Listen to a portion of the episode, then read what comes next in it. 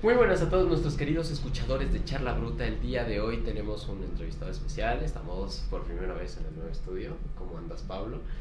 Eh, quiero dar unos parámetros de la persona que vamos a traer hoy, estudiante de, la de medicina en la central y representante máximo en aspectos estudiantiles de la central también. Un poquito nomás. Te, te he visto en todo. a ver, así que para la gente que no te conozca, preséntate. Buenísimo, primeramente agradecerte por el espacio, Ignacio, igualmente el Charla Bruta, a todas las personas que nos están viendo aquí. Para mí es un honor poder seguir conversando pues con todos y todas sobre distintos temas que pues parece que acá están preparados. Entonces, eh, bueno, mi nombre es Pablo Alexander Rodríguez, yo soy estudiante de medicina de la Universidad Central del Ecuador, tengo 23 años ya eh, y pues nada, estoy en décimo semestre, falta muy poquito para el internado que es la, el último año de medicina em, para ya salir ya como médicos de la patria. Así que nada, también aparte de eso pues me, me he venido desempeñando como representante estudiantil, eh, fui presidente de la Asociación de Estudiantes de Medicina de la Universidad Central, eh, o sea, todos los estudiantes de medicina, actualmente soy representante estudiantil de todas ciencias médicas, o sea, de medicina, obstetricia, enfermería, laboratorio clínico, imagenología y radiología, que son todas las ciencias médicas hasta el 2024 eh, y pues nada, en ese espacio es donde nos venimos pues desempeñando y aparte pues en el activismo y a partir del suceso del paro nacional pues eh, comencé a potenciar un poquito más lo que es la creación de contenido. Eh, cuando empiezas a crear contenido no te llegan críticas por ser demasiado joven, por quizá que la gente piense que no esté, lo esté suficientemente preparado para hablar de esos temas.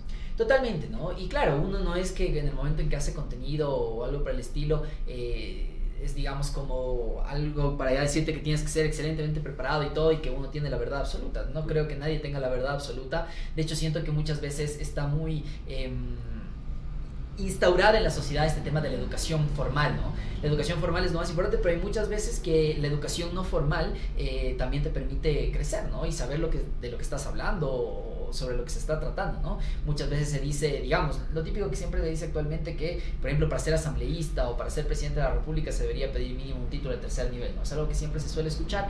Eh, y yo más bien, antes que título de tercer nivel, yo sí creo que debería haber una limitante, digamos, por el hecho de, de mejorar la calidad de asambleístas o de representantes políticos que tenemos, pero no creo, digamos, que el título sea igual a probidad, ¿no? Porque hay mucha gente que tiene doctorado, masterados, postdoctorado y lo que sea, pero son recontra cuestionables, eh, no saben dónde están parados y también éticamente mucho peor. Entonces, eh, y hay gente en cambio que no ha tenido ni, un título universitario más que eh, la educación no formal, la que ellos mismos se han instruido, autoeducación, y pues son mucho más competentes que otros, ¿no? Entonces yo lo que sí creo es que sí se debería limitar, digamos, el, el, acceso a poder desempeñar un cargo público, pero pues en base, digamos, por ejemplo, a un examen, ¿no? En el tema de, elección popular mínimo, que un asambleísta sepa sobre la constitución del Ecuador, sobre la ley orgánica de la función legislativa, ¿no? La lawful. Y en el caso, por ejemplo, candidatos a alcaldes, concejales, eh, en la parte de elecciones seccionales, mínimo la constitución y mínimo la ley de organización territorial, ¿no?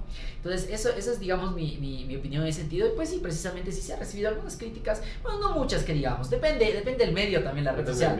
Porque hay, ajá, hay redes sociales que son... Sobre todo la televisión, en televisión te ha llegado más de Sí, puede ser. Bueno, tampoco es que esté tanto ahí en la televisión, unas dos que tres veces que he estado en la televisión, pero más que nada, digamos, por ejemplo, en Twitter, en Twitter se sacan el aire porque la mayoría es personas mayores, ¿no? Reísmo. sí, mucho, mucho hablan e intentan categorizar como algo en particular, ¿no? Em, pero, pero como te digo, sobre todo en Twitter, que son gente mayor, eh, pero de ahí, por ejemplo, en TikTok, que hay dos comentarios entre 300 de de dos trolls ahí, pero no, no, no suelen ser mayoría. Pero claro, también hay esos cuestionamientos que también intentan deslegitimarnos por el hecho de que somos jóvenes, ¿no? Por el hecho de que eh, no hemos vivido lo suficiente como ellos han vivido, eh, no, aparentemente no vale nuestra opinión. ¿Tú opinas en este aspecto de la educación que me pusiste, por ejemplo, las candidaturas de la alcaldía, que estamos muy cerca de llegar, eh, o de presidente, que no se requiera un mínimo nivel educativo? quiero preguntarte qué, qué opinas sobre el sistema educativo actualmente. ¿Crees que aporta o crees que limita en algunas, en algunas situaciones? Yo creo que, eh, bueno, tenemos una falla ya profunda estructural en el tema de la educación, ¿no? Siento que la educación necesita una reforma urgente, tanto dentro de la parte eh, básica, dentro del bachillerato, eh, y obviamente también luego en la educación superior, ¿no? Concretamente, por ejemplo, actualmente la educación está muy orientada a simplemente repetir lo mismo y lo mismo y lo mismo. Eh, las pruebas, que es lo que más vale por, sobre encima de todo lo demás, de todos los proyectos, trabajos que, vayas, que vayas haciendo.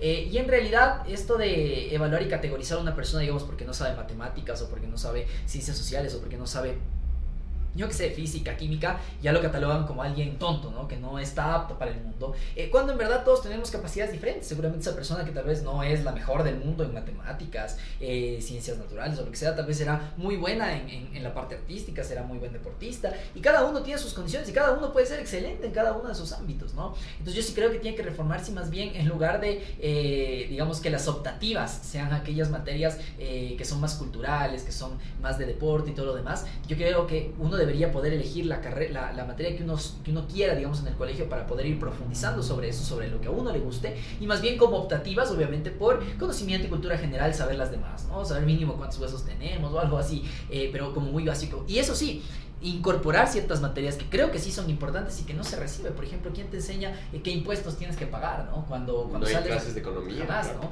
Una clase de educación financiera, que es una que creo que debería estar. Y es que es precisamente eso, ¿no? Porque el poder nos concibe a nosotros eh, por parte de esa dominancia, ¿no? Entonces, ¿cómo nos siguen dominando? A través de esa ignorancia. Entonces, si nosotros no sabemos ahorrar, si nosotros eh, salimos y, nos brillan los ojos por cualquier cosita que queremos comprar y, y nos endeudamos, ¿no? Sin límite ni nada, porque no hemos recibido una educación financiera, ¿quiénes son los que ganan? Son ellos, ¿no? Entonces, precisamente, y como ellos son los que están en el poder, pues eh, necesitan que eso se siga perpetuando, ¿no?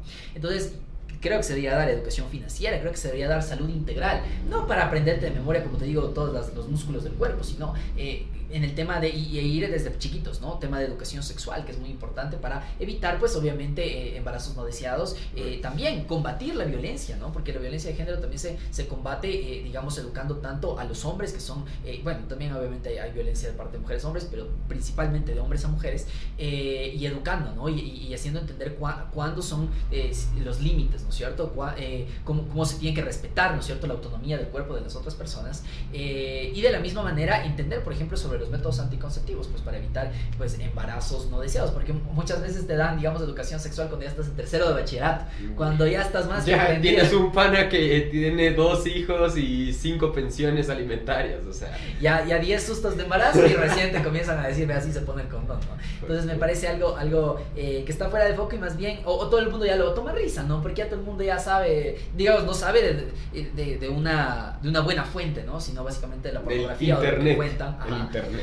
Em, antes que de, bases científicas, ¿no? Y pues eh, por eso es que siento que debería ser desde chiquitos, a pesar de que ahí saltarán pues algunos papás que, ay, con mis hijos no te metas, pero señora, si usted nunca le va a enseñar a su hijo pues sobre educación sexual, mínimo deje que el Estado, que va a ser también quienes se, se encarguen luego de, en el caso de que tenga un que dé a luz, que dé a luz y todo lo demás, pues eh, se encarguen, ¿no? De, de dar esa educación sexual para evitar esos embarazos no deseados. Ahora quiero preguntarte sobre este tema de embarazos no deseados porque últimamente, de hecho, hace menos de dos meses creo que se constitucionalizó el aborto, pero quiero preguntarte sobre este tema. ¿A favor, en contra o en qué situación? Vale, ya te respondo esa pregunta, pero algo que me olvidé de contar y finalicé ya del tema de educación educación superior, ¿no? Entonces yo te hablé de la reforma que se necesita que hay en educación básica. Pero en educación superior, eh, creo que es igualmente importante devolverle el poder a lo que son los estudiantes, ¿no? Actualmente tenemos que la mayoría de decisiones la toman autoridades y docentes, ¿no? Cuando la universidad está hecha para los estudiantes y estudiantes pues que ya son mayores de edad, eh, se hacen responsables por sí mismos y pues por ende también tienen una vista crítica de cómo suceden las cosas. Muchas veces las autoridades, los docentes ya vas a ver cuando justo ya, ya también que estás muy a puertas de la universidad, que van a, eh, que hacen lo que les da la gana muchas veces, sobre todo en las universidades públicas, ¿no? Y reclamas y todo y no te paran bola, a pesar de que hay representantes estudiantiles que pelean las autoridades no paran bola porque ellos se consideran los que saben absolutamente todo, pero luego cuando se estrellan con la realidad, hacen las cosas mal y le metes una acción de protección, le metes una denuncia, ahí sí están llorando, ¿no? Que no le atenten a la universidad, que todo intentemos resolver acá adentro. Cuando, cuando quieres resolver adentro, no te paran bola porque ellos son los que tienen el poder. Uy, el ardido de dentro. Total. Pero, pero tienen miedo, pero tienen miedo, es un poquito. Pero tienen miedo, pues claro, cuando uno ya mete jueces, ¿no? En la parte externa, que pues claro, si ellos no dan la respuesta, pues que dé la respuesta a la justicia. Entonces, eh, creo que tiene que devolverse, ampliar el cogobierno que llamamos de las universidades en el tema de los estudiantes. De hecho, hay una reforma a la Ley Orgánica de Educación Superior que ya está en trámite, que le amplía el porcentaje de presupuesto para que, de, eh, de porcentaje para el tema del cogobierno, para que sea el 50% de los docentes y el 50% de los estudiantes. Actualmente estamos del 20 al 30. ¿no? Entonces, yo creo que con eso ya va a haber un poquito más de voz para nosotros y adicionalmente a eso, los recursos. Constantemente se ven recortados los recursos a la educación eh, superior, incluso producto de venganzas del mismo Ejecutivo, porque eh, la educación, digamos, eh, superior pública generalmente siempre está del lado del pueblo, ¿no? Y cuando hay temas de contextos sociales, por ejemplo, la, la paralización de octubre, hay una participación y la venganza de ellos es luego recortando su presupuesto. por eso es que ahora igualmente se está tratando una ley de presupuestos incrementales que de hecho el día de mañana se va a debatir en la Asamblea y pues justo me han invitado a Comisión General de la Asamblea, entonces ahí estaré dando también un par de regañaditos. uy, uy, uy, uy. O sea, primero echar la bruta de aquí en la asamblea. Esto, esto es maravilloso. Em, dejaremos el tema del aborto en un lado porque lo quiero hablar. Pero quiero. pero queda pendiente. Sí, queda pendiente. Quiero que me hables sobre tus experiencias con problemas con estas autoridades. ¿Qué es lo que ha pasado para que tengas esta visión? Para, para ser tan... Efusivo. Tú, lo sentiste, que salió del alma esa... esa era odio, era odio. no odio en particular, pero sí, sí que me molesta, o sea, me molestan las injusticias, me molesta esta gente que siempre ha sido, se ha creído la dueña de la universidad, cuando lo único que son son simplemente administradores, servidores públicos que tienen que... Eh, hacer por lo que igual se estamos pagando, ¿no? Que le estamos pagando absolutamente todos los ecuatorianos, ¿no? A través del IVA, el impuesto a la renta y otros impuestos. Entonces, eh, bueno, particularmente yo siempre he sido como, desde que me inmiscuí en la, en la política universitaria, como representante estudiantil, eh, yo sufrí pues algunas injusticias por parte de un docente y yo denuncié en ese momento los que eran los representantes estudiantiles, yo era chiquito, los que eran los representantes estudiantiles dijeron no, de gana, te vas a meter en problemas, nos vas a meter en problemas a nosotros y toda la nota. Entonces nada, yo dije, si ellos que son los encargados de protestar cuando hay que protestar no lo hacen, pues estamos jodidos, ¿no? Entonces si uno no se asunta, nadie más lo va a hacer y ahí es cuando decidí ser parte, ¿no? Y, más que ser parte, digamos, y romper, digamos, con lo que todos siempre estaban ahí, los mismos, los mismos que simplemente lamían las botas de las autoridades, les agachaban la cabeza y se decían sí señor, sí señor. Eh, y salir ahí con esta eh, perspectiva de que eh, entender que, a ver, si bien los docentes y los estudiantes podemos, digamos, trabajar y al final todos queremos que mejore la educación en el país, cada uno defiende intereses diferentes, ¿no? Los, docentes siempre van a defender sus intereses, van a intentar darles encubrir entre ellos, porque es su grupo, ¿no? Es su grupo, es ese espíritu de cuerpo que siempre va a haber, así como la Policía Nacional. Esa hermandad.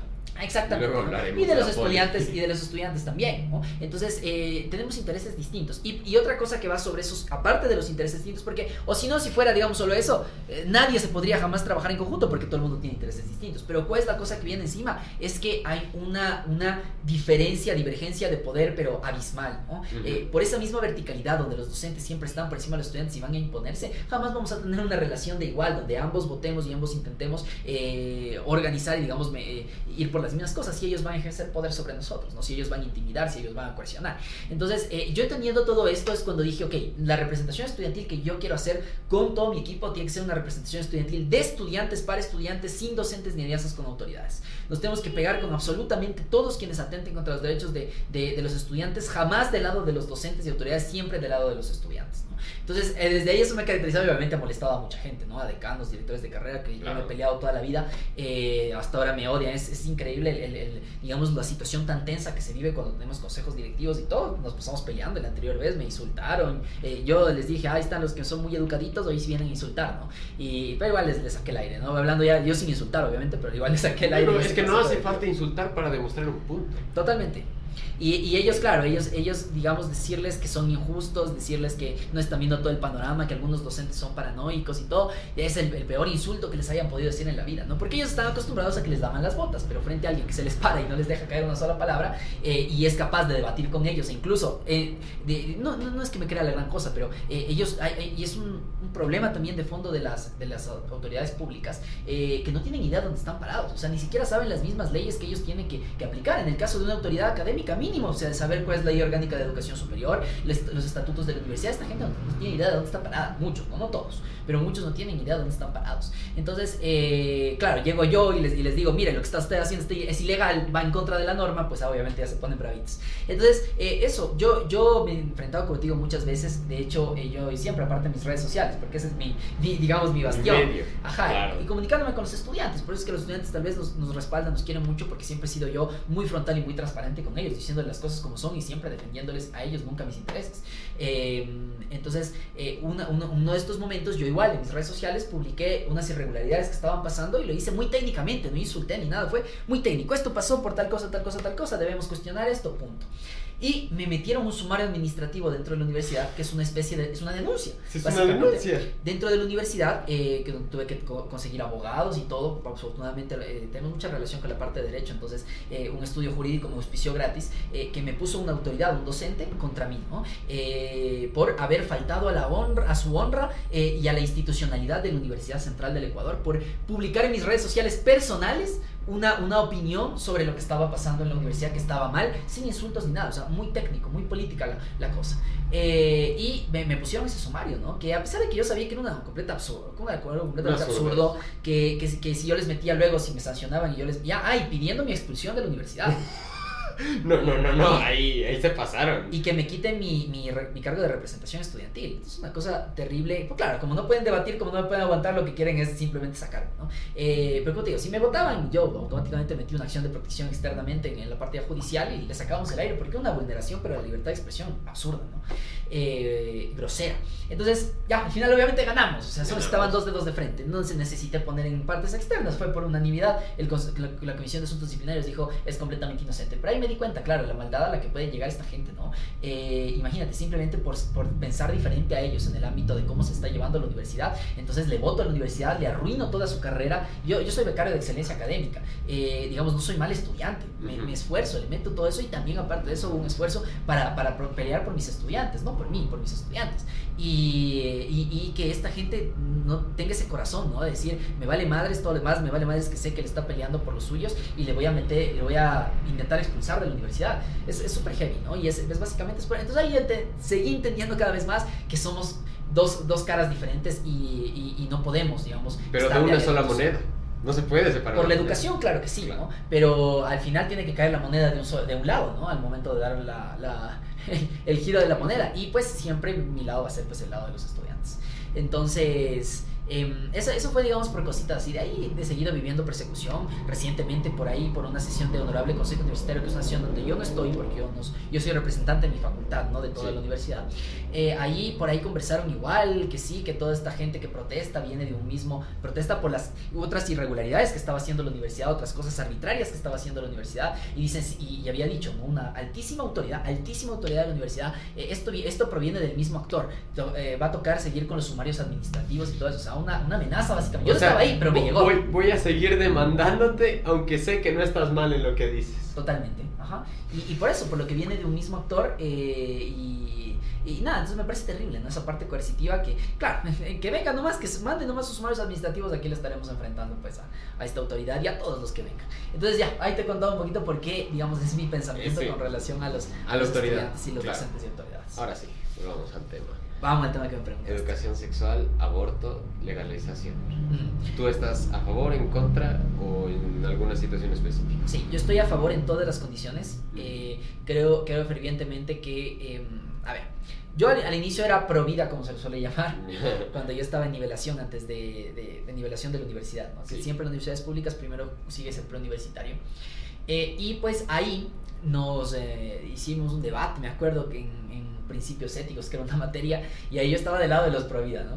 Uh, y, y, pues luego, luego de un tiempo ya logré entender eh, que no es un tema de estar a favor o en contra del aborto, sino en verdad lo que se está es a favor de que una mujer muera producto de un aborto o a favor de que una mujer pueda sobrevivir producto de un aborto. Porque por más que uno se ponga de cabeza, señores, señoras, compas que nos están viendo, por más que uno que se ponga de cabeza y diga, no, abortes, la persona que ya decidió que va a abortar, va a abortar, te guste o no te guste, aquí frente tuyo o en, o en una clínica de primer nivel, ¿no? ¿No? Eh, y, que, y que generalmente que la gente más rica, vos ni te enteras que nunca estuvo embarazada, nunca te enteras que abortó, no te enteras de absolutamente nada. Porque pagan para eso. Porque pagan, se pueden ir a otro país donde sí es legal y pasan tranquilo, digamos, el, tema. ¿Quiénes son las que más, personas que más sufren eso? Son las personas más pobres, precisamente, que primero no tuvieron su educación sexual, eh, no tuvieron acceso a anticonceptivos y luego, pues, obviamente, producto del embarazo en las peores condiciones y seguramente también terminan muertas, ¿no? Producto de un eh, aborto mal realizado, ¿no?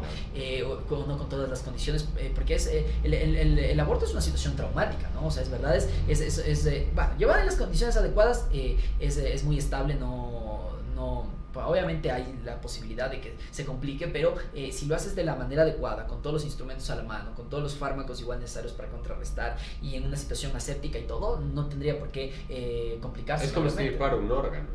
O sea, en algún punto no sientes que tiene una conciencia eso que estás oyendo, porque la verdad es que no. Y yo quería entrar a este tema porque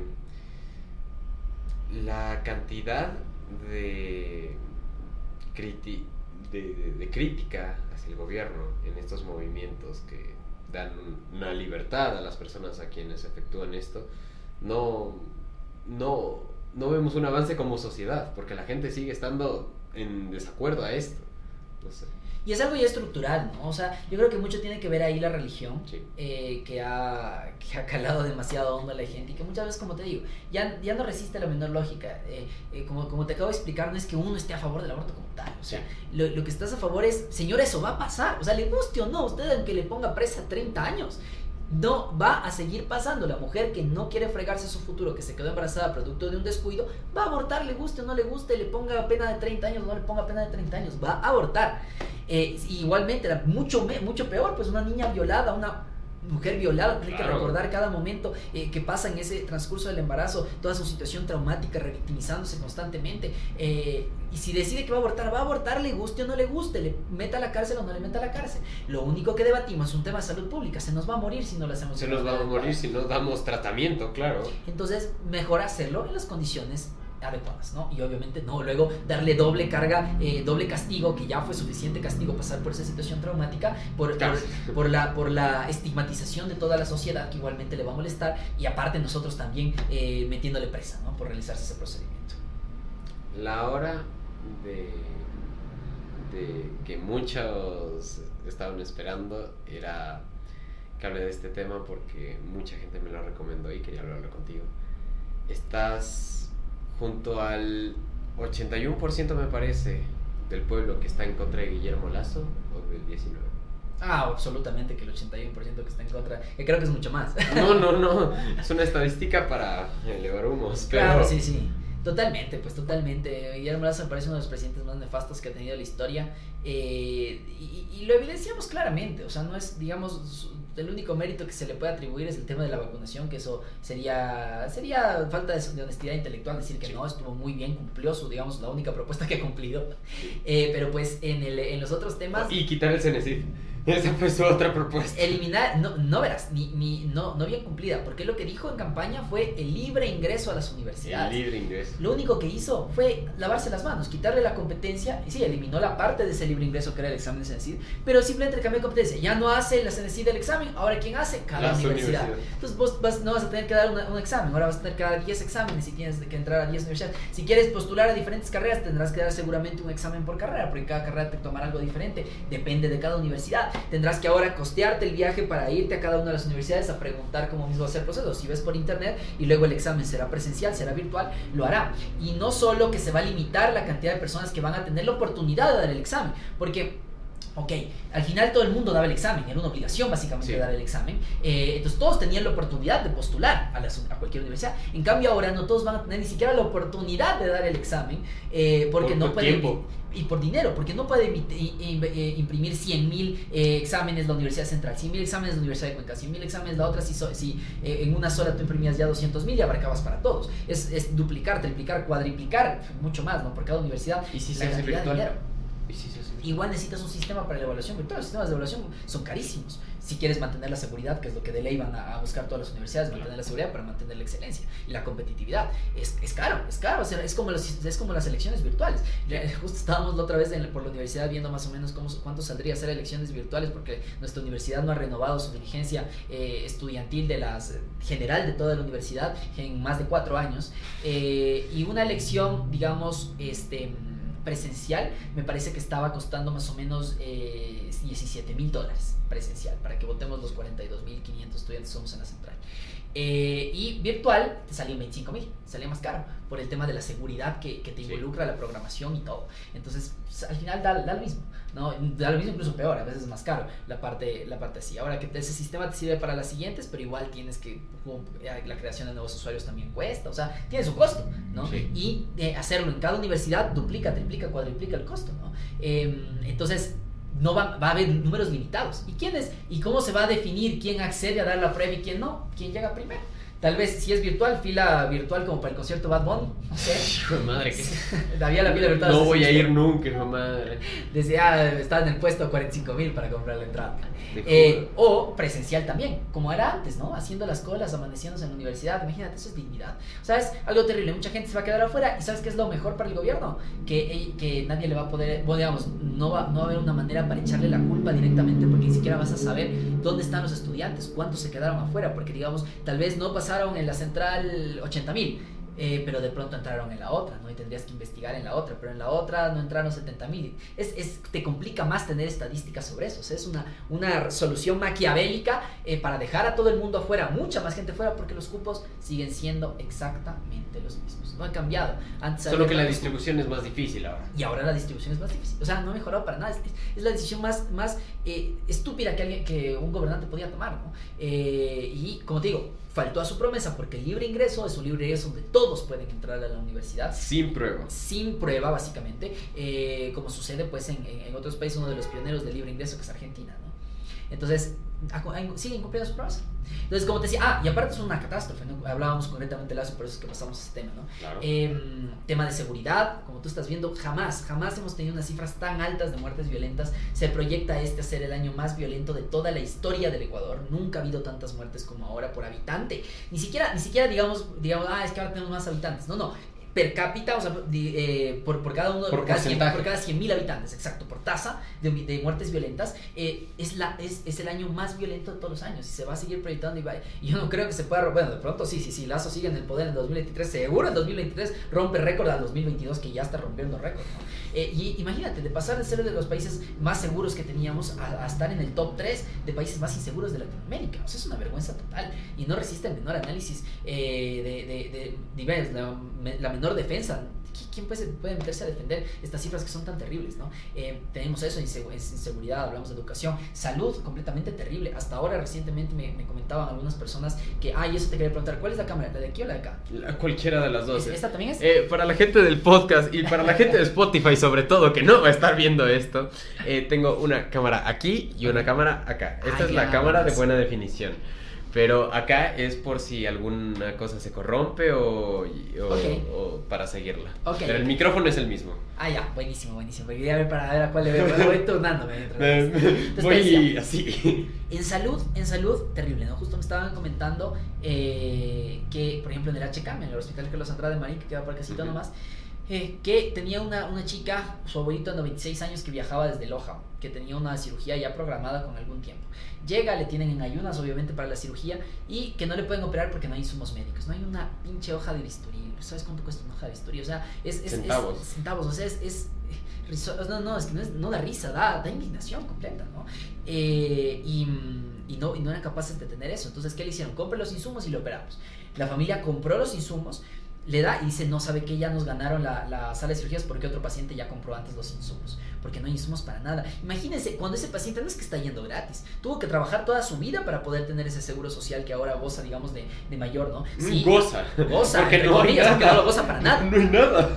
Eh, y, digamos, otras personas, digamos, que siguen trabajando, están haciendo, están descontando de su salario para tener ese seguro y no está funcionando. De la misma manera, eh, las personas que están aportando voluntariamente al seguro social. Y eso no solo pasa en el seguro social, eso está pasando en el Ministerio de Salud Pública. Yo que he estado ahí en los hospitales y todo, no teníamos ni siquiera paracetamol, imagínate. O sea, Eh, y, familias que, que, que, están sacadas el aire económicamente, aparte con las cifras que no mejoran en el tema de desempleo y todo lo demás, eh, que, que, al final lleguen con su hijito enfermito, con las justas logran traer, ya faltan al trabajo, porque mucha gente, digamos, depende de su día a día, no es que tienen un trabajo fijo, estable, que le pagan cada mes, pase lo que pase y sacas el permiso. Esa es otra cosa, la tasa de desempleo, que ahora estamos en un momento de la historia ecuatoriana de de, de, cifras de desempleo absurdas. Gravísimas. Y sobre todo también el subempleo, que como te digo, es la, tal vez una señora que cómo sobrevive cada día, pues vendiendo sus caramelitos y todo afuera. Entonces, si no salió ese día porque se le enfermó su hijo, pues ya no va a poder vender los caramelitos para comer al siguiente día. Entonces, eh, y aparte de eso, que vengas y no puedas darle un paracetamol siquiera al pobre guagua, tendrá y le mandas la receta porque hay que darle, para, porque lo, que, lo que es primordial es la salud del niño, ¿no? Eh, y, te toca darle con el dolor del alma en un papelito, ni siquiera en un recetario, en un papelito que vos te consigues por ahí, de que le arrancas, le dices, le va a dar esto a tantas horas, ta, ta, ta, por favor, cómprele al, niño, porque aquí ya no tenemos y no nos llega. Eh, entonces es un gobierno pero miserable completamente. Primero, no, y, y ¿sabes qué es lo más doloroso? Que no es porque no haya plata. No, aparte es por ineptitud. Eh, mediocridad, porque no ejecutan el presupuesto. Tú al inicio haces un presupuesto codificado, o sea, más o menos con lo que gastaste antes, tú tienes, no, gasto corriente, que es lo que tienes que de ley pagar, ¿no? Eh, sueldos, eh, servicios, etcétera, etcétera. Tienes gasto corriente, tienes gastos de inversiones, luego tienes un plan anual de inversiones ya para lo que sobra gastarte como loco en hacer cosas nuevas, ¿no? O sea, en construir e invertir para el, para el futuro. Y esta gente no es capaz de gastar, de ejecutar esos, esos, ese dinero que ya tiene asignado, porque ya está codificado, ya está, digamos, esto es solo para ustedes, ya nos recortaron. O sea, primero que bajan los presupuestos. Dicen, ya no te vamos a dar tanto, sino tanto. Y ni siquiera ese poquito que recortan son capaces de ejecutar no lo ejecutan y tenemos, tenemos ministerios que tienen ejecución en el 30% cuando ya estamos en el primer semestre, ya más que el primer semestre del 2022, que ya debería estar más del 50%. Estamos a dos meses de acabar el año. Literalmente. y, tenemos muy baja ejecución se, se hinchan el pecho hablando de combatir la desnutrición crónica infantil y eh, en el primer semestre, según las cifras, estas no son cifras limitadas, son cifras del Ministerio de Finanzas que ellos mismos publican, de 30 millones de dólares que estaban asignados, menos de 10 millones de dólares han, han eh, eh, ejecutado, ¿no? Entonces es una una barbaridad, en verdad. Eh, que, y es, no, más que, yo creo que más que corrupción, que también hay corrupción. O sea, bueno, digamos. que también. También hay, loco, porque chuta, sería, digamos, chévere, o sea, eres inepto, mediocre, eh, tu plan, eres malvado, ya, por último, porque la gente se esté muriendo y vos no estés ejecutando los presupuestos que deberías usar para comprar insumos. Tienes ahí la plata. Y puta, es como, es como que yo justo le ponía el ejemplo a mi mamá cuando yo le explicaba por teléfono porque no me entendía mucho hablando de gasto corriente, notas. Sí. Decía, mamá, es como que es como que eh, tú me das 100 dólares para que yo sobreviva todo el mes.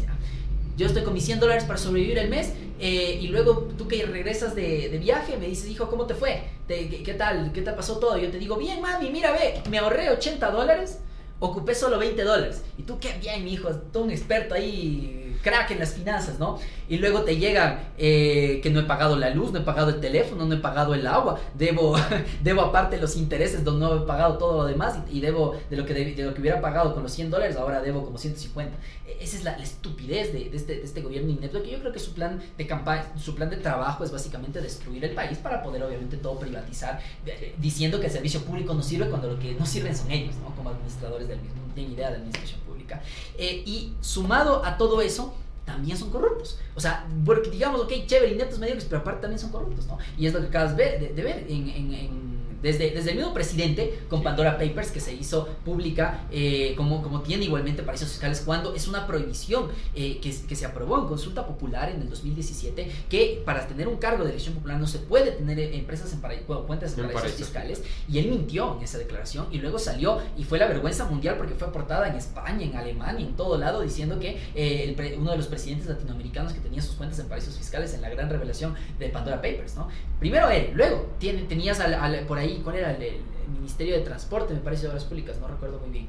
Eh, Obras Públicas. Cuando, cuando comenzó también con, con, la venta de cargos, ¿no? Sí. Eh, luego, igual, recientemente, con el, ministro, con el mismo ministro de Energía, ¿no? Porque Lazo se llena la boca que no hay actos de corrupción en sus altas esferas. Le cerró, él mismo, ya su, su colega le cerró la boca. El ministro de Energía, Javier Vera, que, que estaba ofreciendo cargos igualmente a, a, otro, igualmente funcionario de Lazo, ahí está, no, no, sé si es Aita Docereño, y él lo denunció, que estaba ofreciendo cargos en Petroecuador por tantos millones de dólares para que le paguen. ¿No? Y luego sobornando a un medio de comunicación que no es de mi agrado, la verdad, no soy fan de la posta como tal, pero pues tengo que destacar cuando, cuando hacen, cuando hacen, cuando hacen su trabajo, pues hay también que, que aplaudir, no podemos ser, deshonestos intelectualmente, pues lo hicieron bien, pues lo hicieron bien, denunciaron todo esto eh, y luego les llamaron a que, oye, ¿sabes qué? ¿Cuánto quieres? 50 mil dólares para que no publiques, para que ya le dejes en paz al ministro Vera, 150 mil entonces, ¿no? Intentando comprar, ¿no? Entonces eso, eso es corrupción y es la corrupción del gobierno de Guillermo Lazo, ya no se pueden seguir haciendo los locos con todo lo demás, ¿no? Esos pequeños ejemplos de cómo no solo es un gobierno corrupto, inepto y también mediocre. Todo nos indica que el país está tomando unas malas vías administrativas, morales y financieras. Quiero preguntarte a ti, eh, como ya has sido cargo de algunas cosas, de que ya eres una persona organizada en tu vida, que medianamente entiendes cómo funciona financieramente un país, ¿tú qué harías con las arcas del país y qué harías medianamente para que se estabilice? No para que se remedie, porque no lo sabemos, pero ¿tú qué harías para que creas que haya una, una prosperidad económica? Primero es que desde la cabeza está mal, ¿no? Entonces, eh, desde una cabeza que es completamente, como digo, inepto, mediocre, que no, no estaba jamás preparado para gobernar, que quería su pelota cuadrada, que era la presidencia, y tuvo su pelota cuadrada y que caro nos salió a todos. Em, mucha gente que está en, estos altos cargos de ministerios y toda la nota, son gente precisamente eh, que eran simplemente los hijos de papi, hijos de mami, eh, empresario, empresaria, amigo de Lazo, que tenía tal vez algún estudio en tal cosa y le dijeron, ok, venga acá para cumplir su sueño de ser funcionario público así, yo, así como él también tenía su sueño de ser presidente. Entonces, gente que no le interesa el, servicio público, por eso tenías una ministra de una viceministra de Educación que decía que la, educación pública es lo peor y que se debería extinguir, imagínate. Y viceministra de Educación, luego tuvo que renunciar porque, o oh, si no, le seguían linchando más, que le estaban dando eh, durísimo en redes sociales, ¿no? Tienes a un consejero presidencial, Aparicio Caicedo, que igual está involucrado en casos de corrupción, eh, de, de, tráfico de influencias y todo lo demás, presionando a, ciertos eh, jueces y todo, la judicatura y todo lo demás.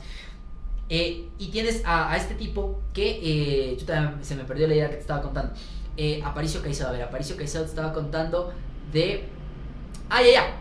Eh, ¿Qué harías para que mejorara? Sí, sí, o sea, pero te estaba como contando el contexto, ¿no? Que, que hay toda esta gente que simplemente está ahí, gente rica. Este Aparicio Caicedo, ya me acordé lo que a lo que iba.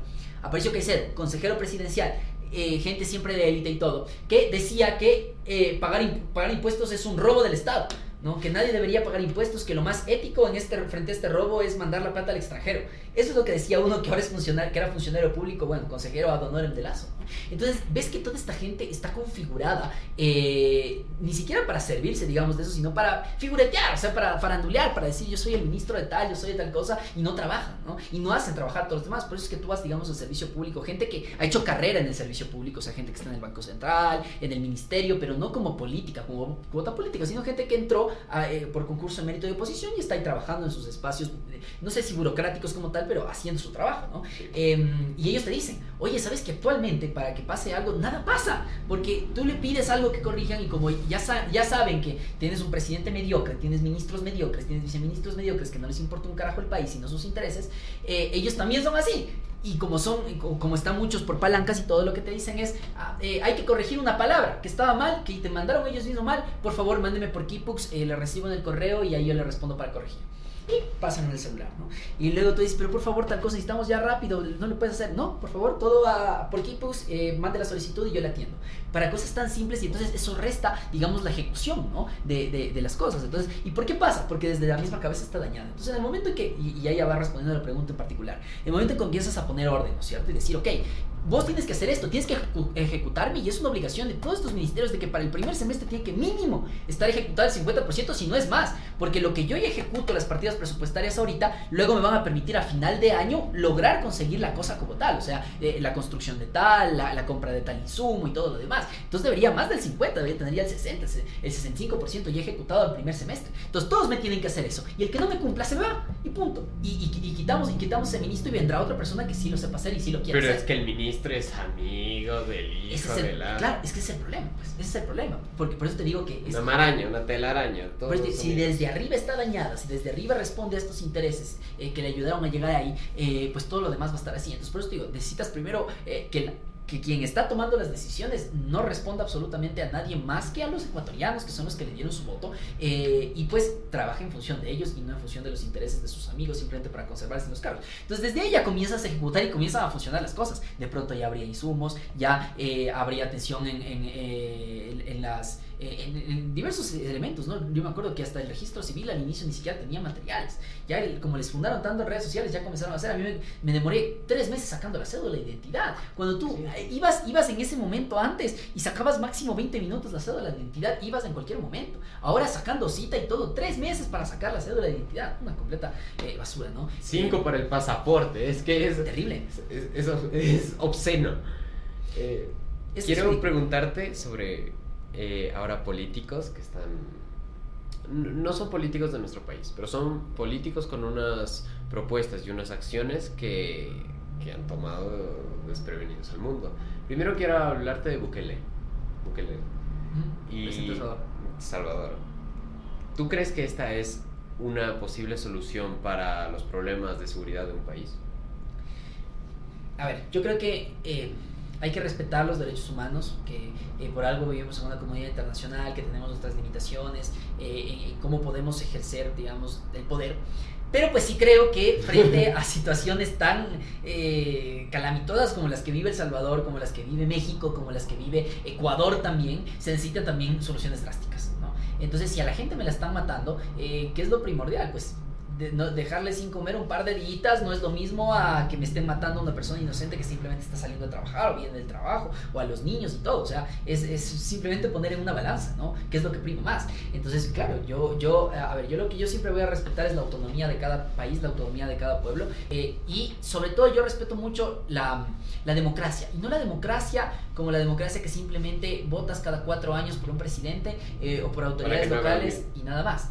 Y, ellos piensan, porque, porque les diste el voto una vez, tienes, tiene el apoyo absoluto tuyo y ellos pueden hacer lo que se les da la gana. Pero no, democracia es también nosotros participar en esa toma de decisiones, es nosotros también eh, cuestionar completamente, ¿no? Es, digamos, la, popularidad que tiene cada uno de los presidentes, también es una expresión de la democracia. Y también la capacidad, como yo digo siempre, y esa es una frase mía, democracia es votar con V cada cuatro años también, participar, pero también votar con B grande a, a, estos, a, estos, tipos que no están cumpliendo con sus propuestas de campaña, que nos están matando y que están haciendo un relajo al país. Eso también es democracia, votarles. No votarles con, con los militares, como, como a veces los, por intereses económicos, los militares en contra del pueblo y todo, les sacan un presidente y, hacen dictaduras militares, eh, sino cuando el mismo pueblo organizado sale a las calles y les dice basta. Eso también es democracia. Entonces, eh, eh, en este caso, la democracia del Salvador, ¿qué pasa? Que le, que le, ha dado la mayoría a la gente en la asamblea para que él pueda cambiar las leyes, para que pueda transformar igualmente su país desde la parte estructural le ha dado a él el Ejecutivo, le sigue respaldando en las seccionales también y tiene un porcentaje, el, porcentaje más alto de aprobación de toda Latinoamérica.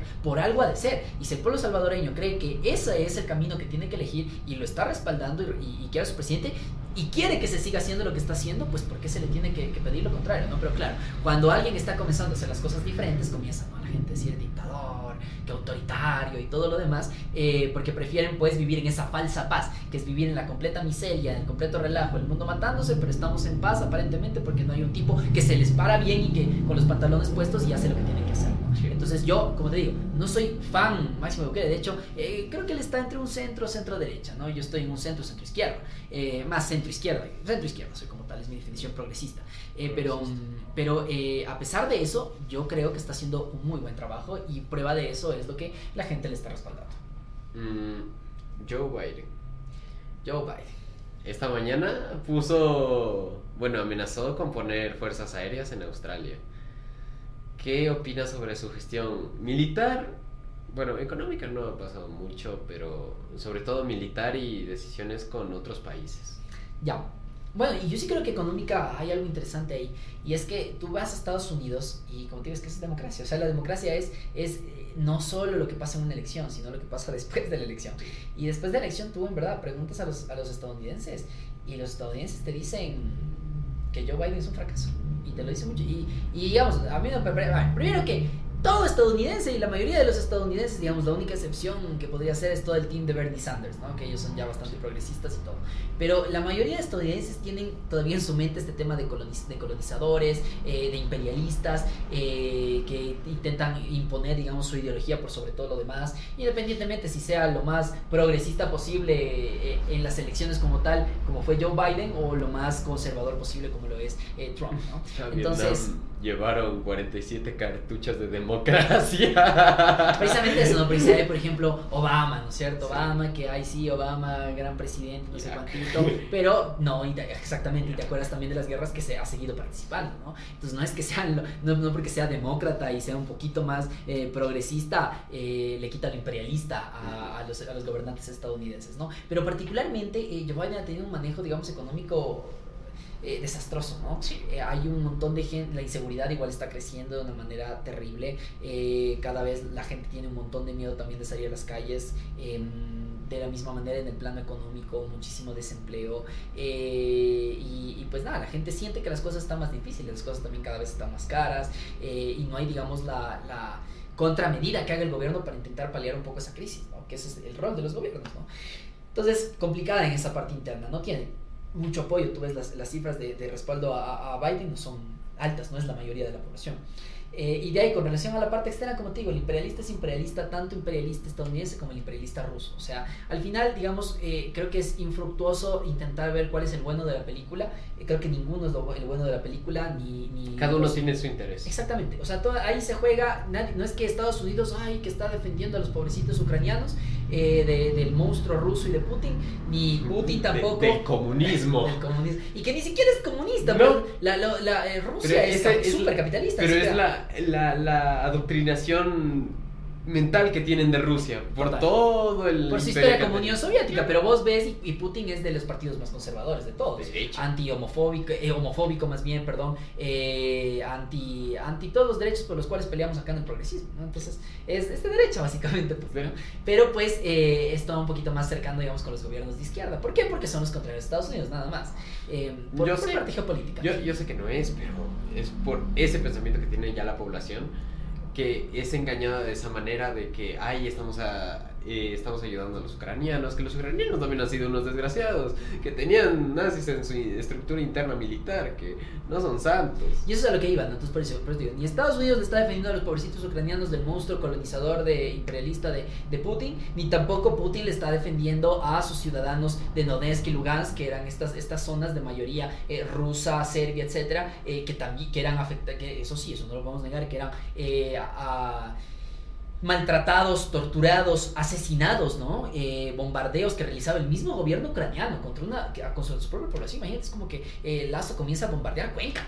O sea, es una estupidez, pero terrible, ¿no? Y, y eh, las filas, como tú los dices, plagados de neonazis eh, en el ejército ucraniano, que ellos dejaron que se infesten de neonazis el, el, ejército ucraniano y que estaban comenzando a erradicar a toda esta gente de allá, ¿no? Que amanecían amarrados en los postes. Muy parecido a lo que pasaba eh, con Hitler en, en, en, la Alemania nazi, ¿no? De que... o la guerra de los Balcanes, para no irnos tan lejos. Y, y, con el drama, con el drama, digamos, de que, de que le hacen convertir a la población, de buscar ese enemigo interno, ese enemigo común, que hacían que, que, la, que amanezcan al inicio del, del mandato de Hitler, que, que amanezcan grafiteadas en, la, en los... Eh, en un negocio, por ejemplo, de alguien judío, malditos judíos, lárguense, les vamos a matar. Así mismo pasaba. Malditos serbios tardados. En Ucrania, exactamente. Vamos, a, vamos a, a, fumigar a todas estas ratas rusas, un montón de este tipo de cosas que decían, ¿no? Y que estaban ahí. Entonces, eh, ya, pero digamos, no es que está bien, defendido chévere, pero no es que esa es la principal intención. Ahí lo que se juega por parte de Rusia es intereses económicos y energéticos y por parte de y, territoriales, ¿no es cierto? Eh, y en cambio por parte de Estados Unidos también por la parte energética, por la parte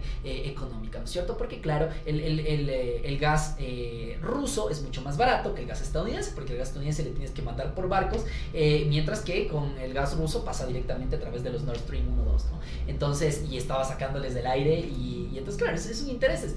Como, como, como él ya no te ya no puede venderte porque está en guerra, entonces te vendo yo y te vendo más caro, ¿no? Y quién paga las consecuencias. Todos los países europeos que están de giles apoyándole al uno o poniéndose en contra del otro, eh, que simplemente están pagando luego a sus ciudadanos las consecuencias de, de, de, obviamente no tener luego el gas que también les sirve para calentarse, sobre todo en los inviernos, ¿no? Entonces, pues digo, pero de los dos lados hay imperialismo, el imperialismo ruso que intenta conquistar y seguir expandiéndose, y del imperialismo estadounidense que simplemente eh, responde a intereses económicos. Es hambre humana. y la guerra, por eso, la guerra es rechazable absolutamente. O sea, es en verdad la pelea de, de, de dos viejos que ni siquiera se odian entre ellos, porque al final les vale madres. Que hay intereses económicos detrás eh, y quienes pagan los platos rotos pues son los ciudadanos, ¿no? Que, que ellos están pasando una situación súper dolorosa. Ok, Zelensky y Putin. Quiero poner a estos dos en una misma perspectiva porque están en una condición social que hace verlos juntos. ¿Qué opinas de lo que está pasando?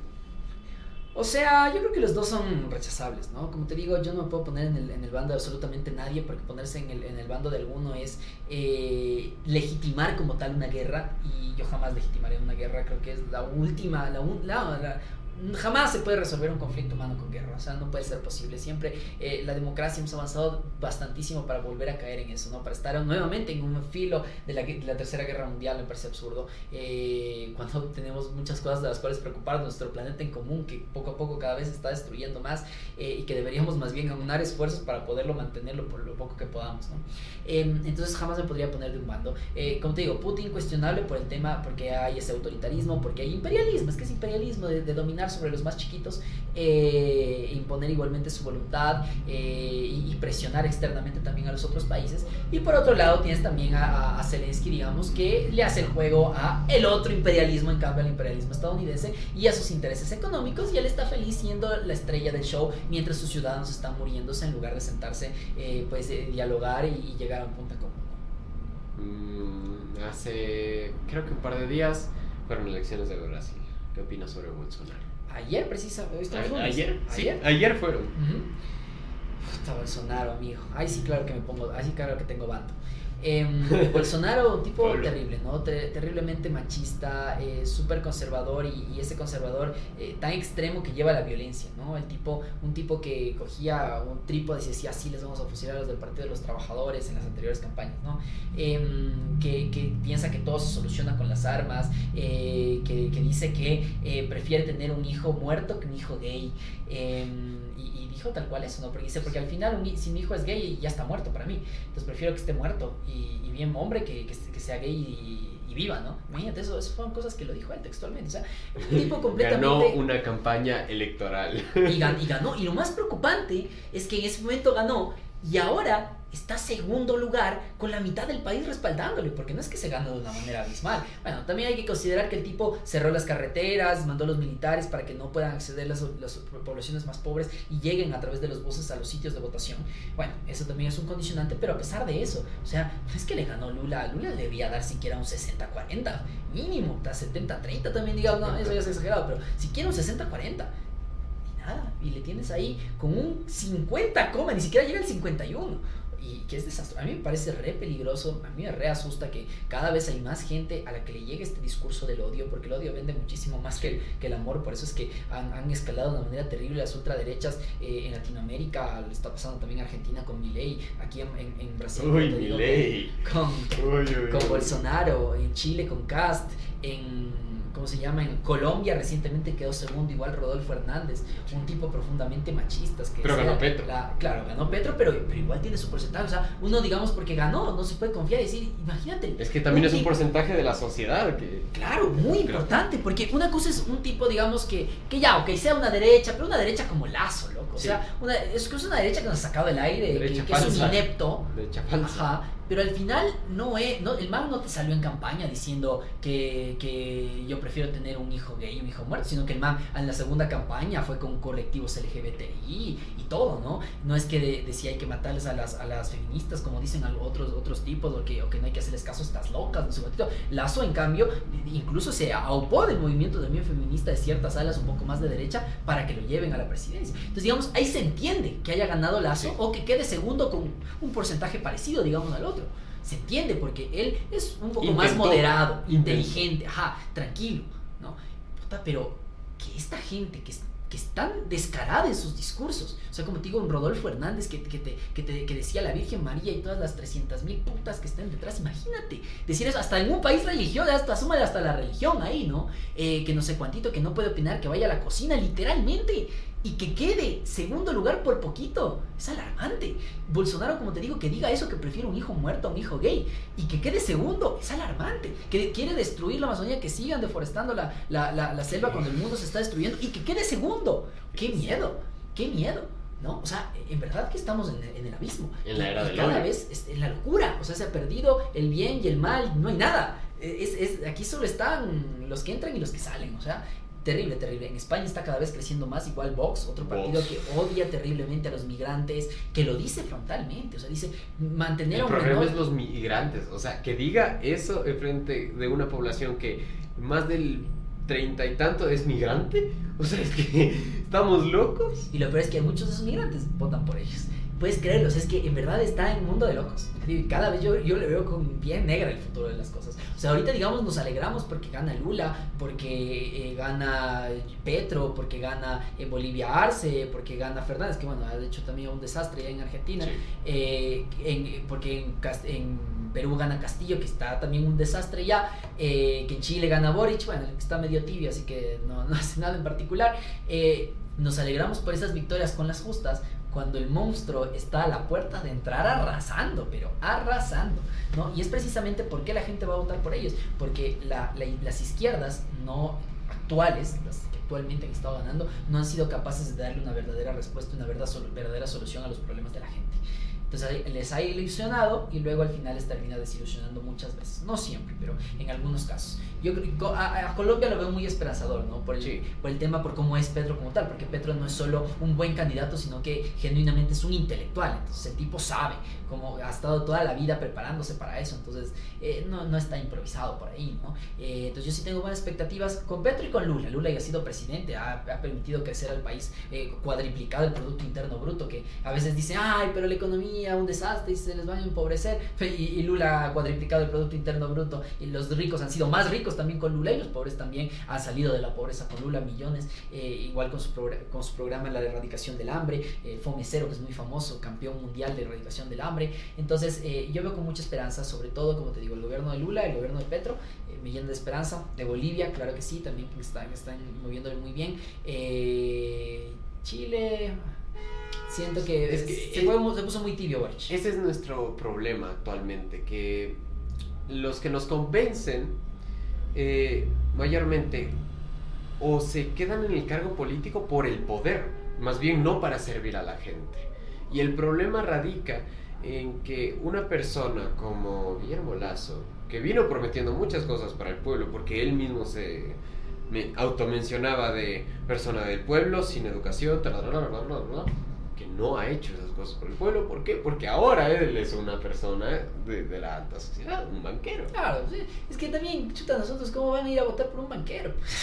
Claro. que, ya, que ya tuvimos la experiencia y con él mismo, ni siquiera con otros banqueros, sino con ese mismo banquero, y se va a votar por ese mismo banquero, y hoy pagamos las consecuencias de eso. Sí. Em, siguiente, quería preguntarte sobre Vox. Es que me, me sale.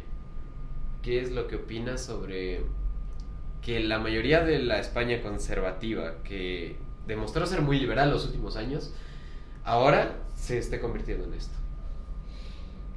Como te digo, me parece terrible, es un fenómeno que pasa en todo el mundo, no solo está pasando en Latinoamérica. En Italia tiene la de las primeras presidentas ultra derecha igual, que recientemente ganó. Ultra derecha en Italia. católica, yo me acuerdo, era Benito Mussolini, era Benito Mussolini de nuevo, no se ha aprendido de historia, como te digo, y es precisamente a veces uno culpa, ay, la gente es la que está mal. No, es, es, un síntoma de que le han fallado, digamos, los otros gobiernos, y por eso es que optan por la gente más radical. Por lo que lo que más vende ahora son esos discursos de odio. Y precisamente eso ya pasándonos a Vox, lo que ellos promueven ese discurso de odio. Yo recuerdo claramente haber visto, digamos, pósters que decían eh, mantener un MENA, un menor de edad eh, extranjero, eh, con lo que pagas un MENA podrías pagarle la pensión a la bolita española. Entonces, fomentando el odio, ¿no? Cada vez fomentando más esos odios, eh, súper violentos, súper machistas, em, constantemente con esos insultos, con las noticias falsas, con los medios de comunicación replicando también lo mismo de ellos porque responden intereses económicos. Eh, me parece terrible, ¿no? Súper eh, rechazable y que poco a poco está creciendo cada vez más, como te digo, no solo pasa acá, sino que está pasando en todo el mundo, tanto en Oriente como también en Occidente. ¿qué opinas sobre el crecimiento poblacional de China? Quiero preguntarte primero sobre la erradicación de la ley de, máxima cantidad de hijos, que es una de las cosas. Y segundo, quiero preguntarte sobre un país más chiquito, India, que ya está muy, muy, muy, muy, muy, muy cerca de alcanzar a China. Va, a ver. Em, primero, bueno, China ha tenido procesos interesantes eh, porque al inicio, digamos, había esta política de los de, pocos hijos, ¿no es cierto? ¿Por qué? Porque tenías un exceso de población. Eh, pero poco a poco ya se comenzó a ver cómo se estaba invirtiendo pues esa, ese tema de la edad y tenías ya una población demasiado vieja y una población joven más baja, ¿no? Entonces, ¿qué comenzó? Comenzó a invertirse y lo que se promovió luego, incluso fue una ley que hacía todo lo contrario, que te, eh, que te promulgaba que tengas hijos, porque si no nos vamos a quedar sin, sin nuevas personas, porque una de las, de las cosas que tiene que garantizar el Estado eh, es al final la familia, ¿para qué? Para que te generen nuevos, nuevos eh, ciudadanos, ¿no? Que puedan sostener a un país como tal, a un Estado. Entonces, no sé actualmente cuál es, cuál es la ley que esté aplicándose en este momento, si la ley que o la ley que más bien promueve, eh, no lo conozco, eh, pero eh, pues claro. ¿Qué opinas de estas políticas? ¿Crees que es una limitación a la una limitación a la libertad? Nunca me he sentado a analizar la verdad de eso, pero em, sí, yo creo que, a ver, depende de los medios, ¿no? Cómo los hagas. O sea, si tú das una, digamos, una manera en la cual si tienes muchos hijos tendrás una mayor carga fiscal al final es un impuesto, llamémoslo así, que te va a permitir modificar tu conducta ¿no? de reproducción o lo que sea eh, a partir de una supuesta, de una, entre comillas, penalidad, ¿no? que será una penalidad ya en el tema económico. Entonces yo creo que cuando, cuando se utiliza, digamos, la parte económica para modificar los comportamientos de la sociedad, es lo que pasa, por ejemplo, con los impuestos, por ejemplo, las bebidas azucaradas, ¿no? Entonces vos le pones un impuesto a la bebida azucarada, pero no es por limitarle la libertad de consumir la bebida azucarada. Eh, eh, otra cosa sería, eh, ese es el perfecto ejemplo, mira. Dos ejemplos de una, de una ley, ¿no? De una política. Una ley, digamos, yo lo que quiero es disminuir la obesidad disminuir por ende la enfermedad eh, cerebrovascular, la enfermedad isquémica del corazón, o sea, salvar a mi gente, yo quiero que vivan sanos. Y sé que el azúcar te está sacando el aire, o sea, te genera síndrome metabólico, genera diabetes mellitus y al final te va a terminar matando con otras comorbilidades, ¿no? con otras enfermedades. Entonces yo sé que tengo que disminuirte el consumo de azúcar. Hay dos maneras como yo las puedo hacer, ¿no es cierto? Digamos, la una sería la manera antidemocrática, eh, restrictiva, limitante, ¿no? Que sería está prohibido desde ahora en adelante el consumo de bebidas azucaradas. ¿Ya? Es una cosa. Entonces eso, eso me parece rechazable, ¿no? Porque en verdad, ya, pues si uno quiere matarse, pues que se mate nomás, que se pegue ahí sus cuatro Coca-Colas de tres litros, no importa. Sí.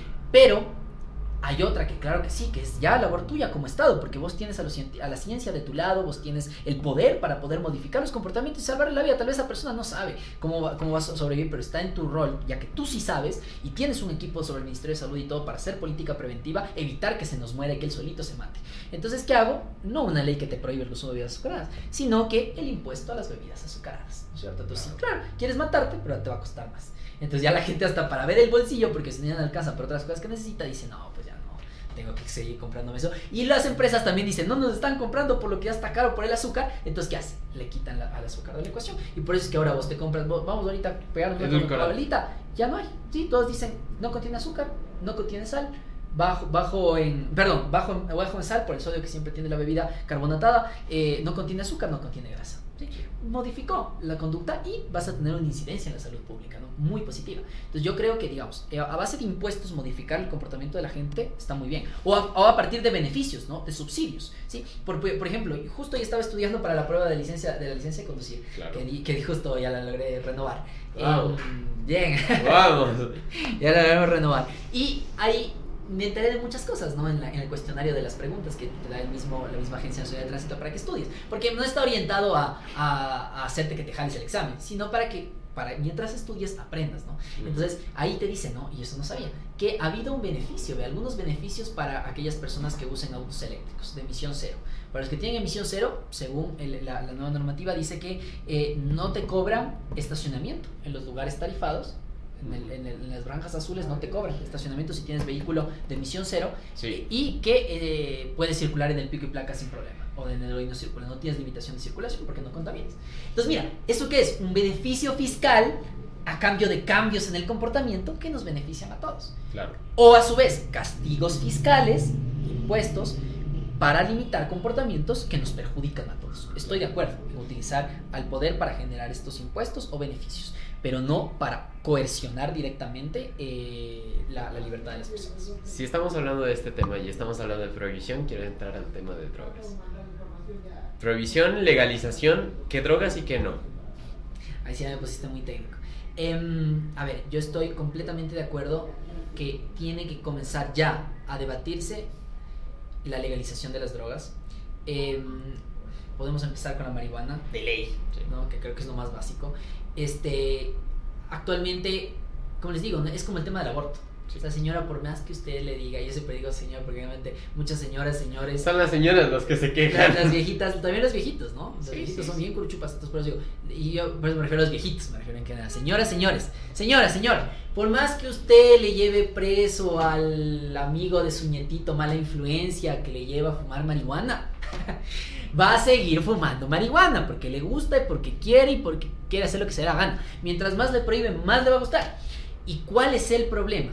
Como usted está prohibiendo eso, hace que los precios obviamente sean más caros porque el acceso al mismo y cuando hace que este tema sea dificultoso porque le, puede, le pueden quitar a los que están comerciando todo esto, hace que genere violencia. Porque la única manera de llevar un producto que es completamente ilegal es a través de más situaciones ilegales, ¿no es cierto? Que es pues precisamente tráfico, el tráfico, cultivo, etc. Y la violencia, que se maten entre ellos, que se maten con una competencia porque va a hacer que los precios de un eh, expendedor de droga sean más baratos que el precio del otro expendedor. Entonces el otro dice, miércoles me va a tocar bajar el precio para competir. Entonces se enojan y se van dando. Dice, no, este es mi territorio, yo vendo droga aquí, y ahora este pendejo quiere venir a vender droga acá. Entonces se pelean, ¿no? Y genera esta violencia, genera eh, y todo el drama que estamos viviendo actualmente en el país, ¿no? Que cada vez ya eh, está cada, vez peor que pasa en México, que pasa en todo lado. Entonces, hemos pasado décadas en esa política de guerra contra las drogas, inicialmente postulada, postulada por Estados Unidos, justo iba a eso, eh, y ha surgido en algo. Hemos logrado ganar esa guerra contra las drogas. Vamos perdiendo. Vamos perdiendo, pero de lejos,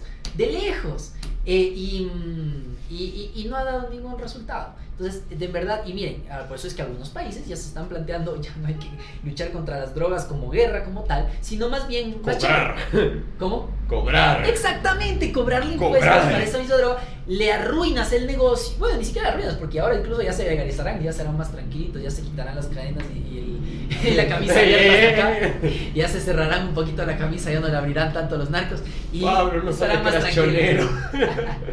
y, estarán más tranquilos, ¿no? Eh, y ya no necesitan, pues, obviamente la violencia, porque ahora incluso hasta tendrán que, declarar impuestos y todo lo demás. Y también eso te va a permitir luego hacer inversión social, invertir incluso para campañas para que no consumas esas drogas, obligarle a que en cada porrito de marihuana le ponga recuerda que cada fumada que te estás pegando te está matando una neurona. Ponerle una imagen de un bebé así todo muerto en el filtro. Por cada, por cada fumada te vuelves más bruto. Eso hay que poner. Y listo. Y, y, y ya, como pasó con el cigarrillo, como pasó con el alcohol. Al inicio igual. Eh, tú recordarás, la prohibición del alcohol, puta, igual otra guerra, ¿no? Y, y, traficaban con el alcohol y había violencia por el tráfico del whisky y todo lo demás. Y luego que termina, se tocó teniendo que ceder nosotros como sociedad, entender que hay gente que lo va a consumir porque lo va a consumir y mejor que lo consuma en los espacios adecuados, eh, que digamos, incluso se pueden hasta crear lugares en el cual consumas y una vez que pase el, el efecto cierto tiempo, puedas salir tranquilo eh, de la vida, ¿no? Incluso hasta le puedes pagar, pueden armarse hasta negocios, ¿no? Una, una casita ahí de, de fumación. Una para que, claro, básicamente para que la gente pueda estar ahí, pueda estar fumando tranquilo, sin hacerle daño a nadie, sin porque tampoco es que, que, está fumando ahí ya se vuelve completamente violento y todo, ¿no? Ajá, el criminal es el narcotraficante, no, no muchas veces la persona que consume como tal. Entonces, eh, pero puedes, incluso hasta, hasta nuevos negocios, nuevos emprendimientos vienen a la mente ahorita la de ideas para, para incluso hasta generar, generar trabajo, generar fuentes de, de, de empleo, eh, despegar también más la economía, aprovechar todo eso, ¿no? Eh, y obviamente eliminar esa, esa guerra contra las drogas que nos ha costado tantas vidas, ¿no? Entonces, estoy de acuerdo, como digo, se puede empezar por ahí, por ese experimento y poco a poco pues ir subiendo, dependiendo, ¿no? Porque si hay cosas que ya te pueden hacer demasiado daño, te, te, destruyen completamente la primera, por ejemplo, he leído alguna vez estas crocodile, no sé cuantito, otras, ya te heroína, por ejemplo, claro, que genera una adicción ya muy terrible. Eh, por ejemplo, por ahí hay una nueva, Tusi el TUS sí, de Chile. Sí, exacto, exacto. Yo me enteré por, por Omegle, me enteré una vez. Estaba aburrido, estaba aburrido y me entré a Omegle así chateando con gente externa y hablé con unos argentinos y unos chilenos y ahí ellos algo dijeron, unas canciones y, y decían mucho estos cantantes así medios raperos, esos de TUS, que más vamos a meternos unos TUS y, y yo le pregunté, ¿qué es el TUS? Y me dice, esta es la droga y yo busco, ¿no? Y es una cosa como cocaína rosada, ¿no? Sí. Súper químico, o sea, puro. Y que destruye, ¿no? Saca la Entonces, claro, tocaría comenzar con la marihuana y luego ir viendo pues cómo va la, la reacción obviamente de la sociedad. Claro, luego terminar como otros países que lo han hecho. Nueva York ya legalizó el consumo recreativo igual de la... Ah, para todos los consumos, no solo para consumo, por si acaso, eh, medicinal, Eh, sino recreativo, recreativo. también. Eh, es lo que pasa, pues, en- por ejemplo, en, Nueva York. Tú vas a Nueva York, todas las calles ya están apestando. a Ah, mota. literalmente. Eh, bueno, eso también es un pequeño problema, eh, pero que al final se puede solucionar adecuando espacios en particular para que la gente lo Como China. En, en China tienen literalmente cámaras en los parques donde la gente va a fumar. Eh, Eso es lo que te decía, que se puede aplicar incluso desde la parte pública, ¿no? Y también para la parte privada. Puedes generar lugares tan niñadísimos para que la gente vaya a fumar tranquila, no haga daño a nadie y luego cuando ya se pase su efecto, se vaya.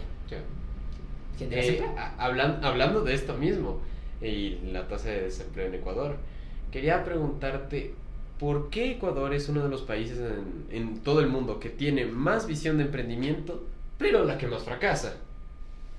Totalmente que estás súper en lo cierto. Tenemos la mayor cantidad de emprendedores, pero a pesar de eso no, no, no florece. Y es precisamente porque no hay muchos incentivos fiscales. Porque la mayoría de incentivos fiscales están hechos para apoyar a los grandes grupos empresariales. O sea, a, a los que ya lo tienen súper consolidado. Y mira, desde el mismo bobo aperturismo. eh, a veces dicen, mira, tenemos que aplicar, eh, estamos aquí en el modelo del fracaso, eh, en ese proteccionismo, digamos, de que todo el Ecuador vale, que primero Ecuador y todo lo demás, y que no dejamos que venga la empresa privada extranjera que invierta en el país y genere fuentes de trabajo, ¿no? Y si nos tenemos que hacer lo que hacen los otros países, por eso es que crecieron. Pero no se acuerdan que en un inicio Estados Unidos, para hacerlo, eran súper proteccionistas. No dejaban que nadie se asume por acá, por eso es que se armaban sus guerras, que del y todas las notas, porque no dejaban que nadie venga a venderles, porque ellos estaban desarrollados y venían acá con una, era una competencia desleal, pues súper empresas que ya estaban eh, completamente constituidas en, en En Reino Europa. Unido, Inglaterra y toda, la, y toda la parte europea, y vengan al pobre Estados Unidos que recién está surgiendo, eh, con unos pobres pequeños eh, negocios que no van a poder jamás competir con una producción en masa gigante, que obviamente mientras produces más, tiene, disminuyes los costos de la producción de cada cosa frente a esa competencia de los otros. Era, es una competencia injusta, absurda. Entonces, Estados Unidos era súper proteccionista en sus inicios, cuando se estaba desarrollando. Y luego, cuando ya tiene súper competencia, pues claro que sí, abro mis puertas para que ahora sí vengan a competir, yo le siga sacando el aire porque la empresa ya estadounidense ya está constituida. Eh, y yo, en cambio, facilitarme para ir a otros países bobos que yo sí pueda, que todavía no tengan desarrollado su industria y yo sí pueda sacarles el aire, ¿no? Y por eso es que se promueven acá que los tratados de libre comercio y todo lo que, ah, que lo único que hacen es que venga, imagínate, el mega Ox, si todo esto se plagara de Oxos, si todo esto se plagara de Walmarts, ¿qué le pasa a, la pobre tiendita de aquí de la esquina, amigo?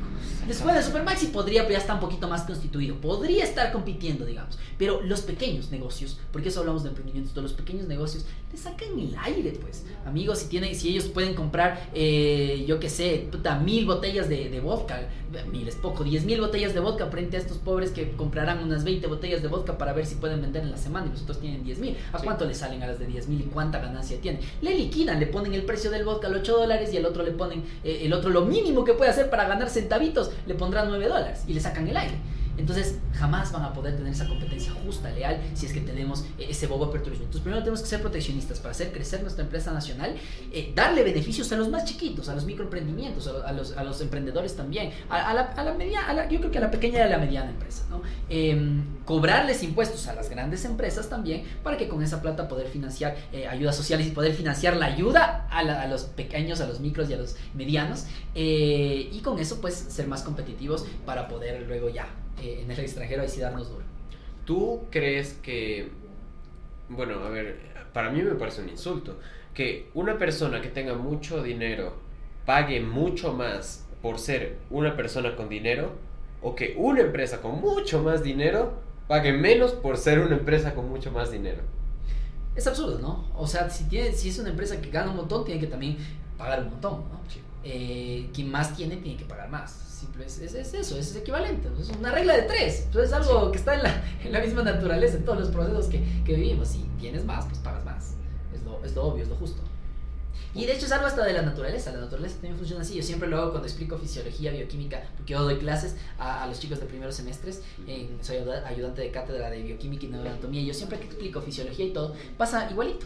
Eh, en las células de nuestro cuerpo eh, hay cierta cantidad en los líquidos, hay líquidos que están fuera de las células, líquidos que están dentro de la célula. En esos líquidos están disueltas sales, ¿sí? sodio, potasio principalmente. El sodio está en esta cámara de acá, la de afuera, y el potasio está en la de adentro. También hay un poquito de sodio aquí y un poquito de potasio acá, pero poquito. Donde hay un montón de sodio es afuera y donde hay un montón de potasio está adentro. ¿Ya? Entonces, ¿qué es lo que pasa? Que si tú le abres un hueco entre las dos para que se conecten, ¿de dónde a dónde va? Por difusión simple. De donde más tiene a donde menos tiene. Siempre. Si se abre la puerta, va de donde más tiene hacia donde menos tiene. Es lo obvio. Entonces, él, si abres una puertita, el canal de sodio, el sodio de acá, ¡fum! se va a meter de una acá la célula, porque aquí casi no hay nada de sodio. Y en cambio, el potasio, que aquí hay un montón, si se abre la puerta, ¿dónde va a ir? Afuera, porque aquí hay poquito potasio, siempre. Donde más tiene, a donde menos tiene. Es lógico, hasta la naturaleza es un ejemplo. Hasta la naturaleza es un ejemplo de un poco la ambición humana. Quiero preguntarte ahora sobre grupos delictivos, eh, Chone Killers, eh, Latin Kings. ¿Cómo piensas que en algún momento han llegado a tener poder en este país? Chévere. Fuerte pregunta, sobre todo después de haber sido amenazado por algunos de ellos. Pero sí, eres el único. Eh, los, los de todos estos grupos delictivos es precisamente por una desatención del gobierno. O sea, si el gobierno mismo no ha invertido en seguridad, eh, si ha descuidado las OPC, si tenemos unidades que no funcionan, si cada vez se les permite seguirse expandiendo y ganando terreno, lo que estamos viviendo es producto de eso. Por eso es que hoy en Esmeraldas amanecieron dos, cadáveres colgando en un puente, ¿no? O sea, de, de terror, ¿no? Por eso es que yo vi una imagen que decía que, que, era una señora en Estados Unidos que había hecho una decoración así de Halloween. Saca del aire bien Estados Unidos, Esmeralda. Y decía, era la decoración de Halloween, ¿no? Saca del aire horrible, así súper bien hecho, digamos, súper realista. Y decía, señores, Halloween, no el gobierno del encuentro. Porque literalmente, ¿no? Es lo que se está viviendo. Eh, una imagen igualita es lo que, es lo que pasamos. Em, y es precisamente eso, por la desatención del gobierno, por la falta de inversión. Porque, a ver, la, la delincuencia se combate con medidas a largo plazo y medidas a corto plazo también, y a mediano plazo. Entonces, a largo plazo, claro, ¿qué genera delincuencia? Factores de riesgo el desempleo. Si no tienes trabajo, obviamente, si hay gente que no tiene trabajo, que aparte de que no tiene trabajo, no gana nada, está en la completa lona, los precios cada vez están más caros, no puede comer. Aparte de eso, su hijito se enfermó, va a la, salud pública y no a salud pública al final porque le piden comprar una serie de medicamentos que deberían garantizarle y no le dan. Entonces, mira cómo comienza a ponerse no solo en cero, sino en números negativos. Entonces, la persona, obviamente, aparte que ni siquiera tiene una educación superior que le permita tener mayor acceso a, un trabajo, ¿no? a fuentes de, mejor empleo, etc. Eh, va a, y tampoco tiene el dinero suficiente para ponerse un emprendimiento, porque mucha gente dice, ay, emprendan, hagan algo. Claro, porque vos tienes a tu papito que te puede dar pues la, eh, un, capital inicial ¿no? para emprender, pero si no tienes absolutamente nada, ¿cómo emprendo? Entonces, eh, esas son las realidades, por eso es que la pobreza es la que genera eh, y hay que combatir la pobreza como dando educación, dando una salud pública gratuita de calidad, igual educación gratuita de calidad em, y mejorando también las condiciones económicas del país, ¿no? fomentando igualmente el empleo, como digo, con estos beneficios fiscales para los emprendimientos, micro, medianos igual, con los impuestos a los que más tienen para invertir en obra social. Entonces, así también se combate la delincuencia porque pues disminuye esos factores de riesgo que hacen que la gente se decante por la delincuencia. Por eso es a largo plazo. A mediano, mediano a largo plazo. Porque a largo, a largo a largo plazo sería, digamos, en el tema de la educación.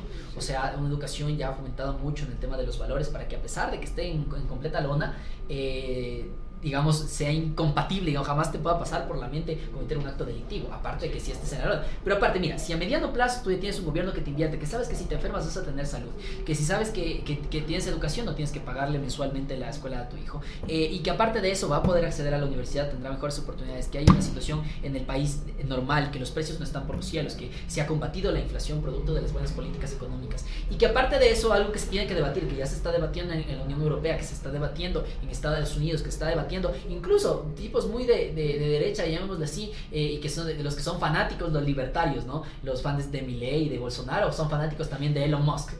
son, son son lo mismo. Lo mejor, lo mejor del mundo es Bolsonaro, Milley, Trump y Elon Musk. y Andrew Tate.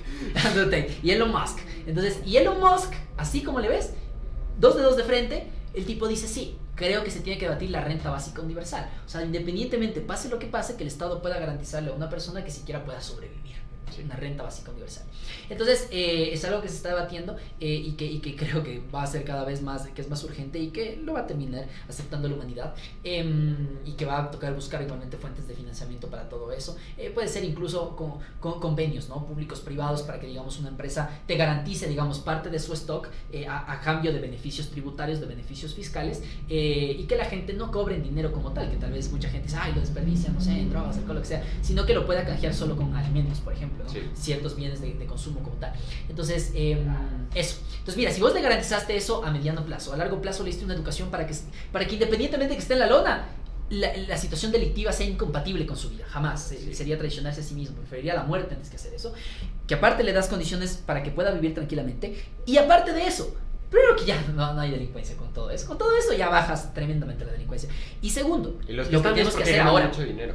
Claro, y claro, ya serían los que son ya bien ah, eh, ambiciosos y cero escrupulosos, ¿no? Em, entonces, eh, y ahí es lo que tienes que hacer las de corto plazo, que son las de ahora, las que hay que comenzar a ejecutar ahora. Que es primero empoderarse, o sea, porque este tipo, como te digo, es un inepto, no está haciendo absolutamente nada. Mandan 3.000 efectivos policiales para la Copa Libertadores y no hay un gran, eh, una gran operación policial contingencial para coger a toditos estos eh, choneros, tiguerones, chonequiles o toda la nota que están ahí, eh, los lobos y todo, tomándose lo que son algunas provincias del Ecuador. En la penitenciaría del litoral mandaron a 300 policías. ¿Cómo puede ser posible que para una copa manden más policías?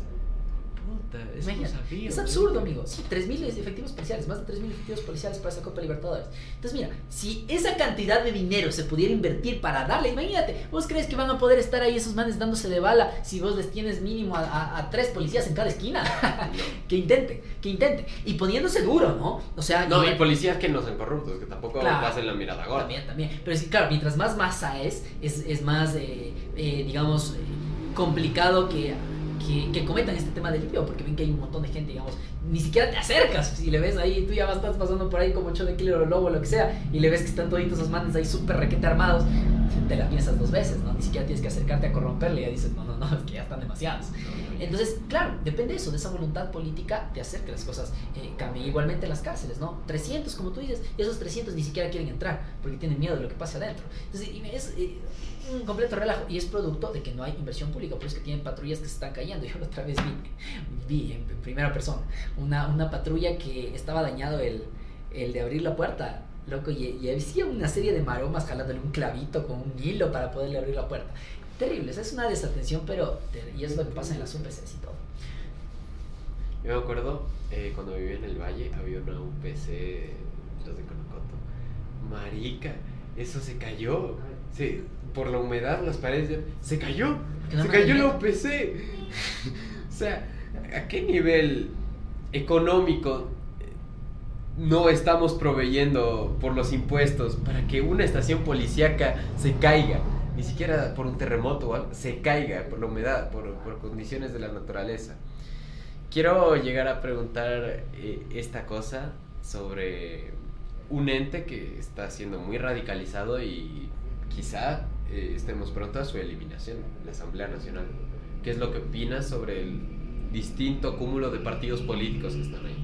Sí, jamás se va a eliminar la Asamblea Nacional. Por el mismo hecho de que eh, es una de las partes intrínsecas de la democracia, no conozco ningún lugar en el mundo eh, que sea una democracia occidental, o sea, como conocemos nosotros las democracias, que, que comenzó a, darse desde la Revolución Francesa y todo lo demás, em, donde se haya eliminado a este, que es el verdadero poder del pueblo, porque al final el presidente es uno solo el que gana por mayoría, pero las minorías eh, y también las que no sean como tal, o incluso mayorías legislativas y todo, te permiten un Estado plural, o sea, que la gente que tal vez no piensa como tú, no piensa como la mayoría, tenga también su voz en cada uno de esos espacios por eso es algo muy amplio, donde hay debate y todo lo demás. Claro, hay un tema de que eh, hay muchos asambleístas que no están preparados obviamente para su cargo, que están ahí simplemente por figurar, entonces ahí está la calidad de, de, la asamblea, ¿no? que es lo que se cuestiona, que no se soluciona con cantidad, porque el Lazo, claro, quiere bajarle la cantidad porque le va a costar menos plata para comprar, para comprar votos, el problema es la calidad. ¿Cierto? Y la calidad se consigue, como te digo, no exigiéndoles un título de tercer nivel, porque ya te digo, hay gente muy destacada, muy que sabe cómo funciona la, administración pública y todo lo demás, que no tiene estudios formales, pero tiene estudios no formales. Un caso de esos es Lula da Silva, que acaba de ganar las elecciones en Brasil. Eh, él, él, cuando ganó sus primeras elecciones en el 2003 dijo, a mí que tanto me criticaban por no tener una, una educación superior, hoy gano mi primer diploma, el de presidente.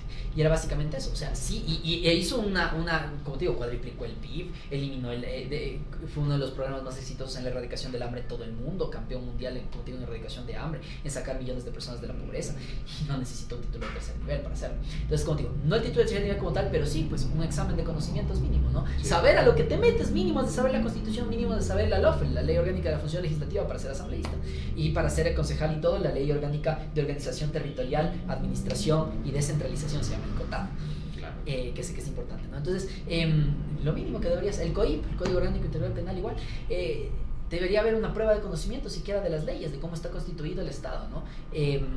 Y, y, eso, y una ¿De prueba de sirve, ética también. ¿De qué me sirve que sepas el trinomio cuadrado perfecto? Cuando, Exacto. Cuando no sabes cómo mantener un PIB estable. ¿sabes? Y, y, esa gente ni siquiera sabe el trinomio cuadrado perfecto. te lo aseguro, te lo aseguro. A, a lo mucho multiplicar. Seguramente.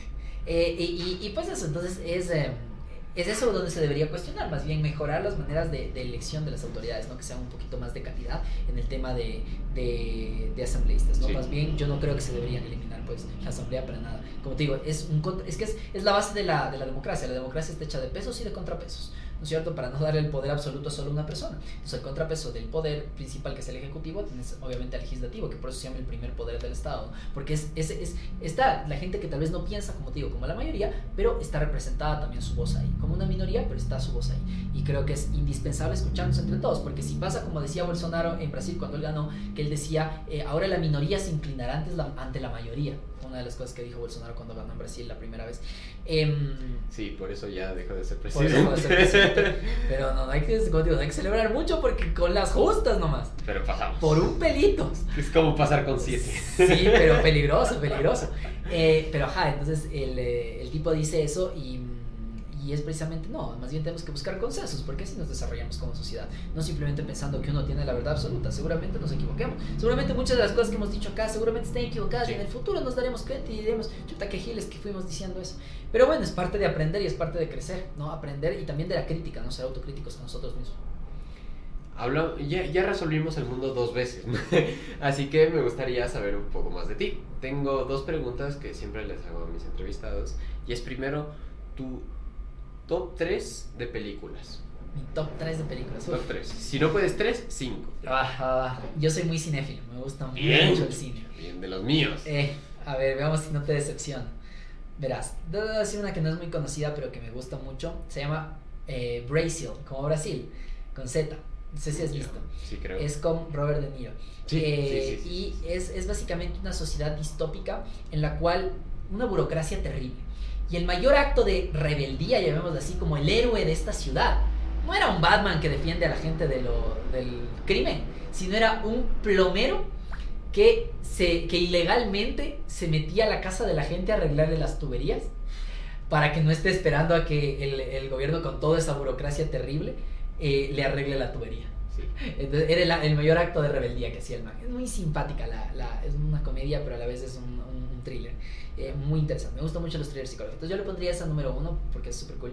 Eh, la segunda, ¿cuál podría ser? Me gustan contigo los thrillers. Me gusta el tema de los viajes en el tiempo. Yeah. Se me viene a la mente Coherence. No sé si Uy, sí, sí, sí. Muy buena, película de bajo presupuesto, independiente, pero muy buena, ¿no? Este juego de viajes en el tiempo, de la casa de Alfred, interesante. Esa, metámosle por ahí, chuta, ¿qué será? Hay una que es basada en un cómic, me gusta mucho porque me encanta el cómic y la película también a mí me parece buena, a pesar de que el creador del cómic dice que no es tan buena, pero a mí sí me parece buena. Watchmen. Alan Moore es un crack. Moore. Es un crack, pero tiene unas, unas historias. Es un puto loco. Está loco. Es que sí. es un puto loco. Pero, y el man dice que no le gustó mucho Watchmen, pero a mí me parece muy buena. Es que es, es, es, buena como película porque está recortada de una manera, pero si es que lees el cómic, lees Es- unas, una barbar- locura. lees Una unas barbaridades.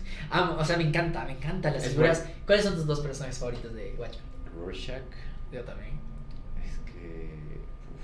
Ese nihilismo, ¿no? Ese existencialismo del tipo increíble. uf, es que el Doctor Manhattan tiene algo. Doctor Manhattan. Nosotros somos igualitos. Qué bonito ¿eh? hablar con una persona con la que compartes ideas. Eh, pero quería argumentar una cosa de Watchmen. algo que sí no me gustó fue el argumento que mataron a Rorschach. Mm, Es que Rorschach iba contando todo. Se murió a las dos horas de película, quedaban 50 minutos. Y ya. Pobrecito, lo que yo sí lloré cuando se murió Rorschach. ¡Ah, no! y plum, explota el pobre Rorschach. Ya les spoileamos a los que querían ver seguramente la película. muy tarde. Eh, ya, ya he mencionado a Watchmen en este podcast. Ah, ya, pues ya que es su culpa. Eh, El doctor, el doctor Manhattan, amo. Amo ese, esa filosofía del. O sea, como. No la es que él lo consiguió todo. Él, él es el todo y a la nada a la vez. Es la composición del universo en un ser. No. Y me encanta la tranquilidad con la que habla cuando habla de los milagros termodinámicos, que eso no lo dice en la película, pero lo habla en el cómic, ¿no? Sí. De que qué tan probable es haber estado sentados acá conversando. Es una probabilidad, pero absurda. O sea, de que todo haya pasado exactamente como que todo haya pasado. Si tu papá se tomaba un vinito de más, eh, ya hubiera modificado la parte proteica de los espermatozoides y tal vez no eras tú el que ganaba como el espermatozoide, o tal vez no era yo. eh, y todo, todo, todo con las cosas hubieran sido diferentes, no es, hubiéramos una- estado acá. es, es- es algo improbable.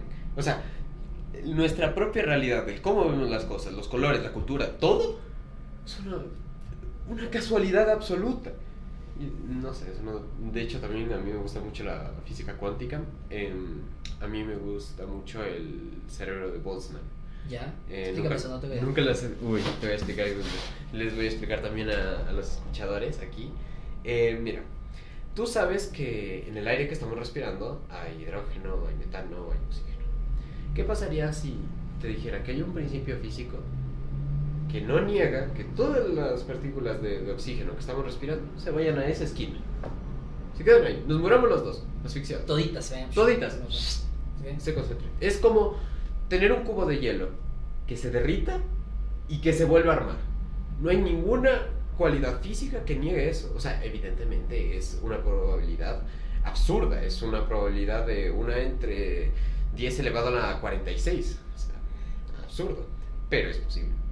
Y lo que plantea esta teoría, lo que planteaban antes, era que el universo era esa unión de partículas de una manera conjunta. Y evidentemente eso es muy raro, que todo el universo, que todo lo que conocemos, que todo se uniera solo por un instante y que luego se dispersaría. Eso no puede ser posible. Entonces, eh, Friedrich Boltzmann, me parece que se llamaba, eh, dijo, perfecto, no podemos crear un universo desde cero porque es imposible. ¿Qué tal una red neuronal? Un cerebro. Un cerebro que tenga recuerdos de lo que pasó hace 3 segundos, hace 10 años o toda una vida. Que esté viendo una realidad que estamos viviendo tú y yo ahora, que estoy hablando contigo, que estoy con mis escuchadores, que estoy con mi podcast, que, que soy Ignacio. Todo eso se creó hace nanosegundos. Y que el tiempo no es constante, sino que... in- Al mismo tiempo, como lo explicaba Manhattan. no, sino que en un punto del universo se genera esta red neuronal. Y que luego en otra parte del universo se genera otra vez esta red neuronal. Y por eso el tiempo es continuo. Porque la, la red neuronal se sigue creando a sí misma, Mm, pero se sigue dispersando a la vez. Cree dispersa, cree dispersa. Y es un, y es un ejemplo hipotético de que nuestra realidad es un instante. Que nuestra, realidad no podemos saber si fue creada ahora o nunca. Por eso es que al final la vida vale más. Por eso chupen. Por eso chulla vida. Hijo de madre, te, te vuela la cabeza. No, no, no reinterpretas lo que puede ser real en la vida, pero no salimos mucho del tema. Quedamos en. Pero me encanta. Nos quedamos en Watchmen. Em, Watchmen. Me encanta, me encanta Watchmen. Eh, la La Land. Ya me La La parte musical, romántica. musical. Amo La La amo. Sí, es que yo también soy. No, no soy enculadito. No estoy enculadito. Lo que sí me enculo muy rápido. Ay. Pero me, me ilusiono más que nada. No me enculo, me ilusiono. Luego ya me rompe el corazón. Luego ya me hacen mierda. Sí, ya te decirte que en este último mes me he culado dos veces y dos veces me han hecho pedazos. No, no me han hecho pedazos, pero me, Pero sí te has me decepcionado. desilusioné, ajá. Sí. ya a la, a la madre la vida. Sí, pasa. Ajá. Entonces, ah, tragedia. No, no, no, no. Pero bueno, y la LAN me La Land. encanta, ¿no? Porque esto de, ah, a pesar de, de tener caminos distintos, pues nada, nos servimos para... Fuimos el, el viaje y no el destino. ¿Cuál más? La La Land y cerremos con... Mm, ¿Cuál puede ser? ¿Cuál puede ser una película tal vez histórica? Pensemos. Holocausto. No. No. Bueno. Chuta, te diría la, la última... Sí, puede ser esa porque me ha inspirado mucho últimamente. Déjame ver si es esa misma. Estoy googleando rapidito en mi mente otras películas históricas que me hayan gustado mucho. Pero bueno, me voy a ir por esta vez. De pronto la cambio en otro momento que me pregunten. Pero una película nueva que salió que se llama Argentina 1985. Uh, ¿Viste? Sí, sí, sí. Qué buena película. qué bueno. Qué bestia. Me inspiró a seguir leyendo, que hay muchas veces que, digamos, le puede a uno vencer el miedo, pero creo que nuestros deberes históricos, morales y éticos son mucho más fuertes que los demás. ¿no? Sí. Y como última pregunta, siempre les pregunto, algo que recomiendes a, a, mi audiencia, sea lo que sea un libro, sea que sea un cómic, sea que sea una película, serie, álbum, lo que tú consideres, algo que creas que puede ayudar a la persona que nos está viendo o escuchando a crecer como persona. De algo de producción así, déjame pensarlo. ¿Qué me, qué me, qué me ha gustado mucho últimamente? Mm. Alguna actividad puede ser incluso. Sí, o sea, como... Actividad, algo, algo que hacer, algo eh, que te haya servido a ti para mejorar como persona. Gusta ver las noticias. Ver las noticias, pero, pero saber ver las noticias. La prensa corrupta. Saber diferenciar, ¿no? Porque hay muchas veces que la prensa hegemónica, que me gusta más decirle así a la prensa corrupta, que también es prensa hegemónica, que lo que hace es eh, simplemente responder a intereses económicos, ¿no? Y tergiversa todo lo demás. Entonces, em, creo que sí, creo que mientras más nos mantengamos informados podremos dar una verdadera respuesta y entender lo que pasa en el mundo y formarnos una idea propia, digamos, no, no caer simplemente y creerle inmediatamente lo que dice una persona. Seguramente yo aquí les dije cualquier pendejada, más bien ustedes vayan y contrasten. Vean si es verdad que Lula da Silva con, con, el gobierno de Brasil fue el gobierno campeón en erradicar la, la, el hambre en el mundo con su programa Fome Cero. Verifiquen si es verdad eso, verifiquen si cuadruplicó el, el Producto Interno Bruto, tal vez lo triplicó, tal vez lo disminuyó, no sé, verifíquenlo, no solo se queden con, con, con lo que, con lo que te. Exactamente, si les dije que se ejecutó eh, tanto por ciento de presupuesto, vayan a revisar si en verdad se ejecutó todo eso. O sea, creo que es eso. Eh, y ese sería mi, mi, consejo hacia todos los demás compas, es que comencemos a contrastar eh, lo que nos dice, lo que nos dicen todos los medios de comunicación, personas, amigos, ustedes mismos a veces. Y sobre todo eso, preguntarse, cuestionarse. Eso creo que es la palabra en concreto en final que lo recomiendo y que nos recomiendo y que me recomiendo a mí y me lo recuerdo también. Cuestionarnos siempre siempre cuestionándose, porque es la única manera de poder detectar errores que tenemos, poder mejorar en un futuro eh, y también pues ver los errores de los demás y mejorar también frente a esos errores de los demás y no volver a cometer cosas tan graves como las que hemos cometido y que ahora tenemos también el presidente que tenemos. Entonces, eh, a cuestionarse, compas, a cuestionarse todo. El que no conoce su historia está condenado a repetir. Pablo, ha sido un honor traerte aquí. Créeme que he hablado contigo. Creo que esta es una de mis entrevistas más largas, de hecho. Sí. Pero sí, creo que ya vamos las dos horas, me parece. Parece que ya vamos en 10 minutos. Vamos ya, ya vamos una hora cincuenta. Es una de mis entrevistas más largas.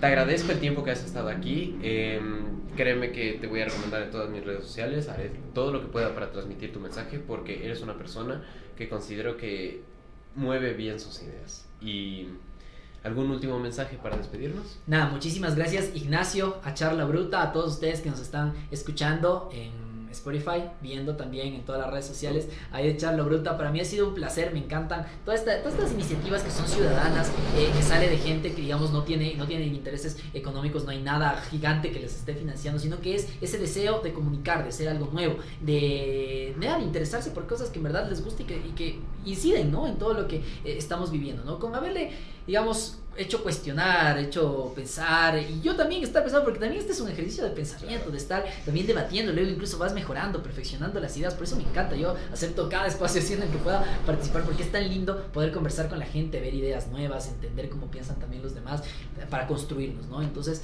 eh, agradecerle de nuevamente Ignacio, agradecerle a Charla Bruta, a todos los oyentes, eh, y nada, decirles a ustedes que no hay por qué darnos por vencidos tampoco. Ah, hay muchas veces que a nosotros nos va a tocar asuntarnos. Nosotros tenemos que ser los partícipes, los autores de nuestra propia historia, como ya lo dijo Ignacio, igual conocer nuestra historia para no repetirla, eh, mejorarla también. Y como les digo, ser parte, asuntarnos, nosotros ser los protagonistas de cada uno de esos cambios, protestar cuando hay que protestar, proponer cuando hay que proponer, ¿no? cuestionar cuando hay que cuestionar, que hay que cuestionar siempre. Y solo es la única manera, es la única manera. Si no somos nosotros, ¿quiénes? Y si no es ahora, ¿cuándo lo vamos a hacer? El momento es ya y los que somos, los que vamos a definir todo ese destino de nuestro país y seguramente también del mundo, son ustedes, somos nosotros, somos todos y todas. Muchísimas gracias. Querido Ignacio, ha sido un placer. Ya quiero regresar acá de nuevo. Muchas y gracias. Sido ex compañero del colegio, ¿no? Sí, sí. Del mismo colegio hemos ido. ¡Vamos! Acabamos el prólogo.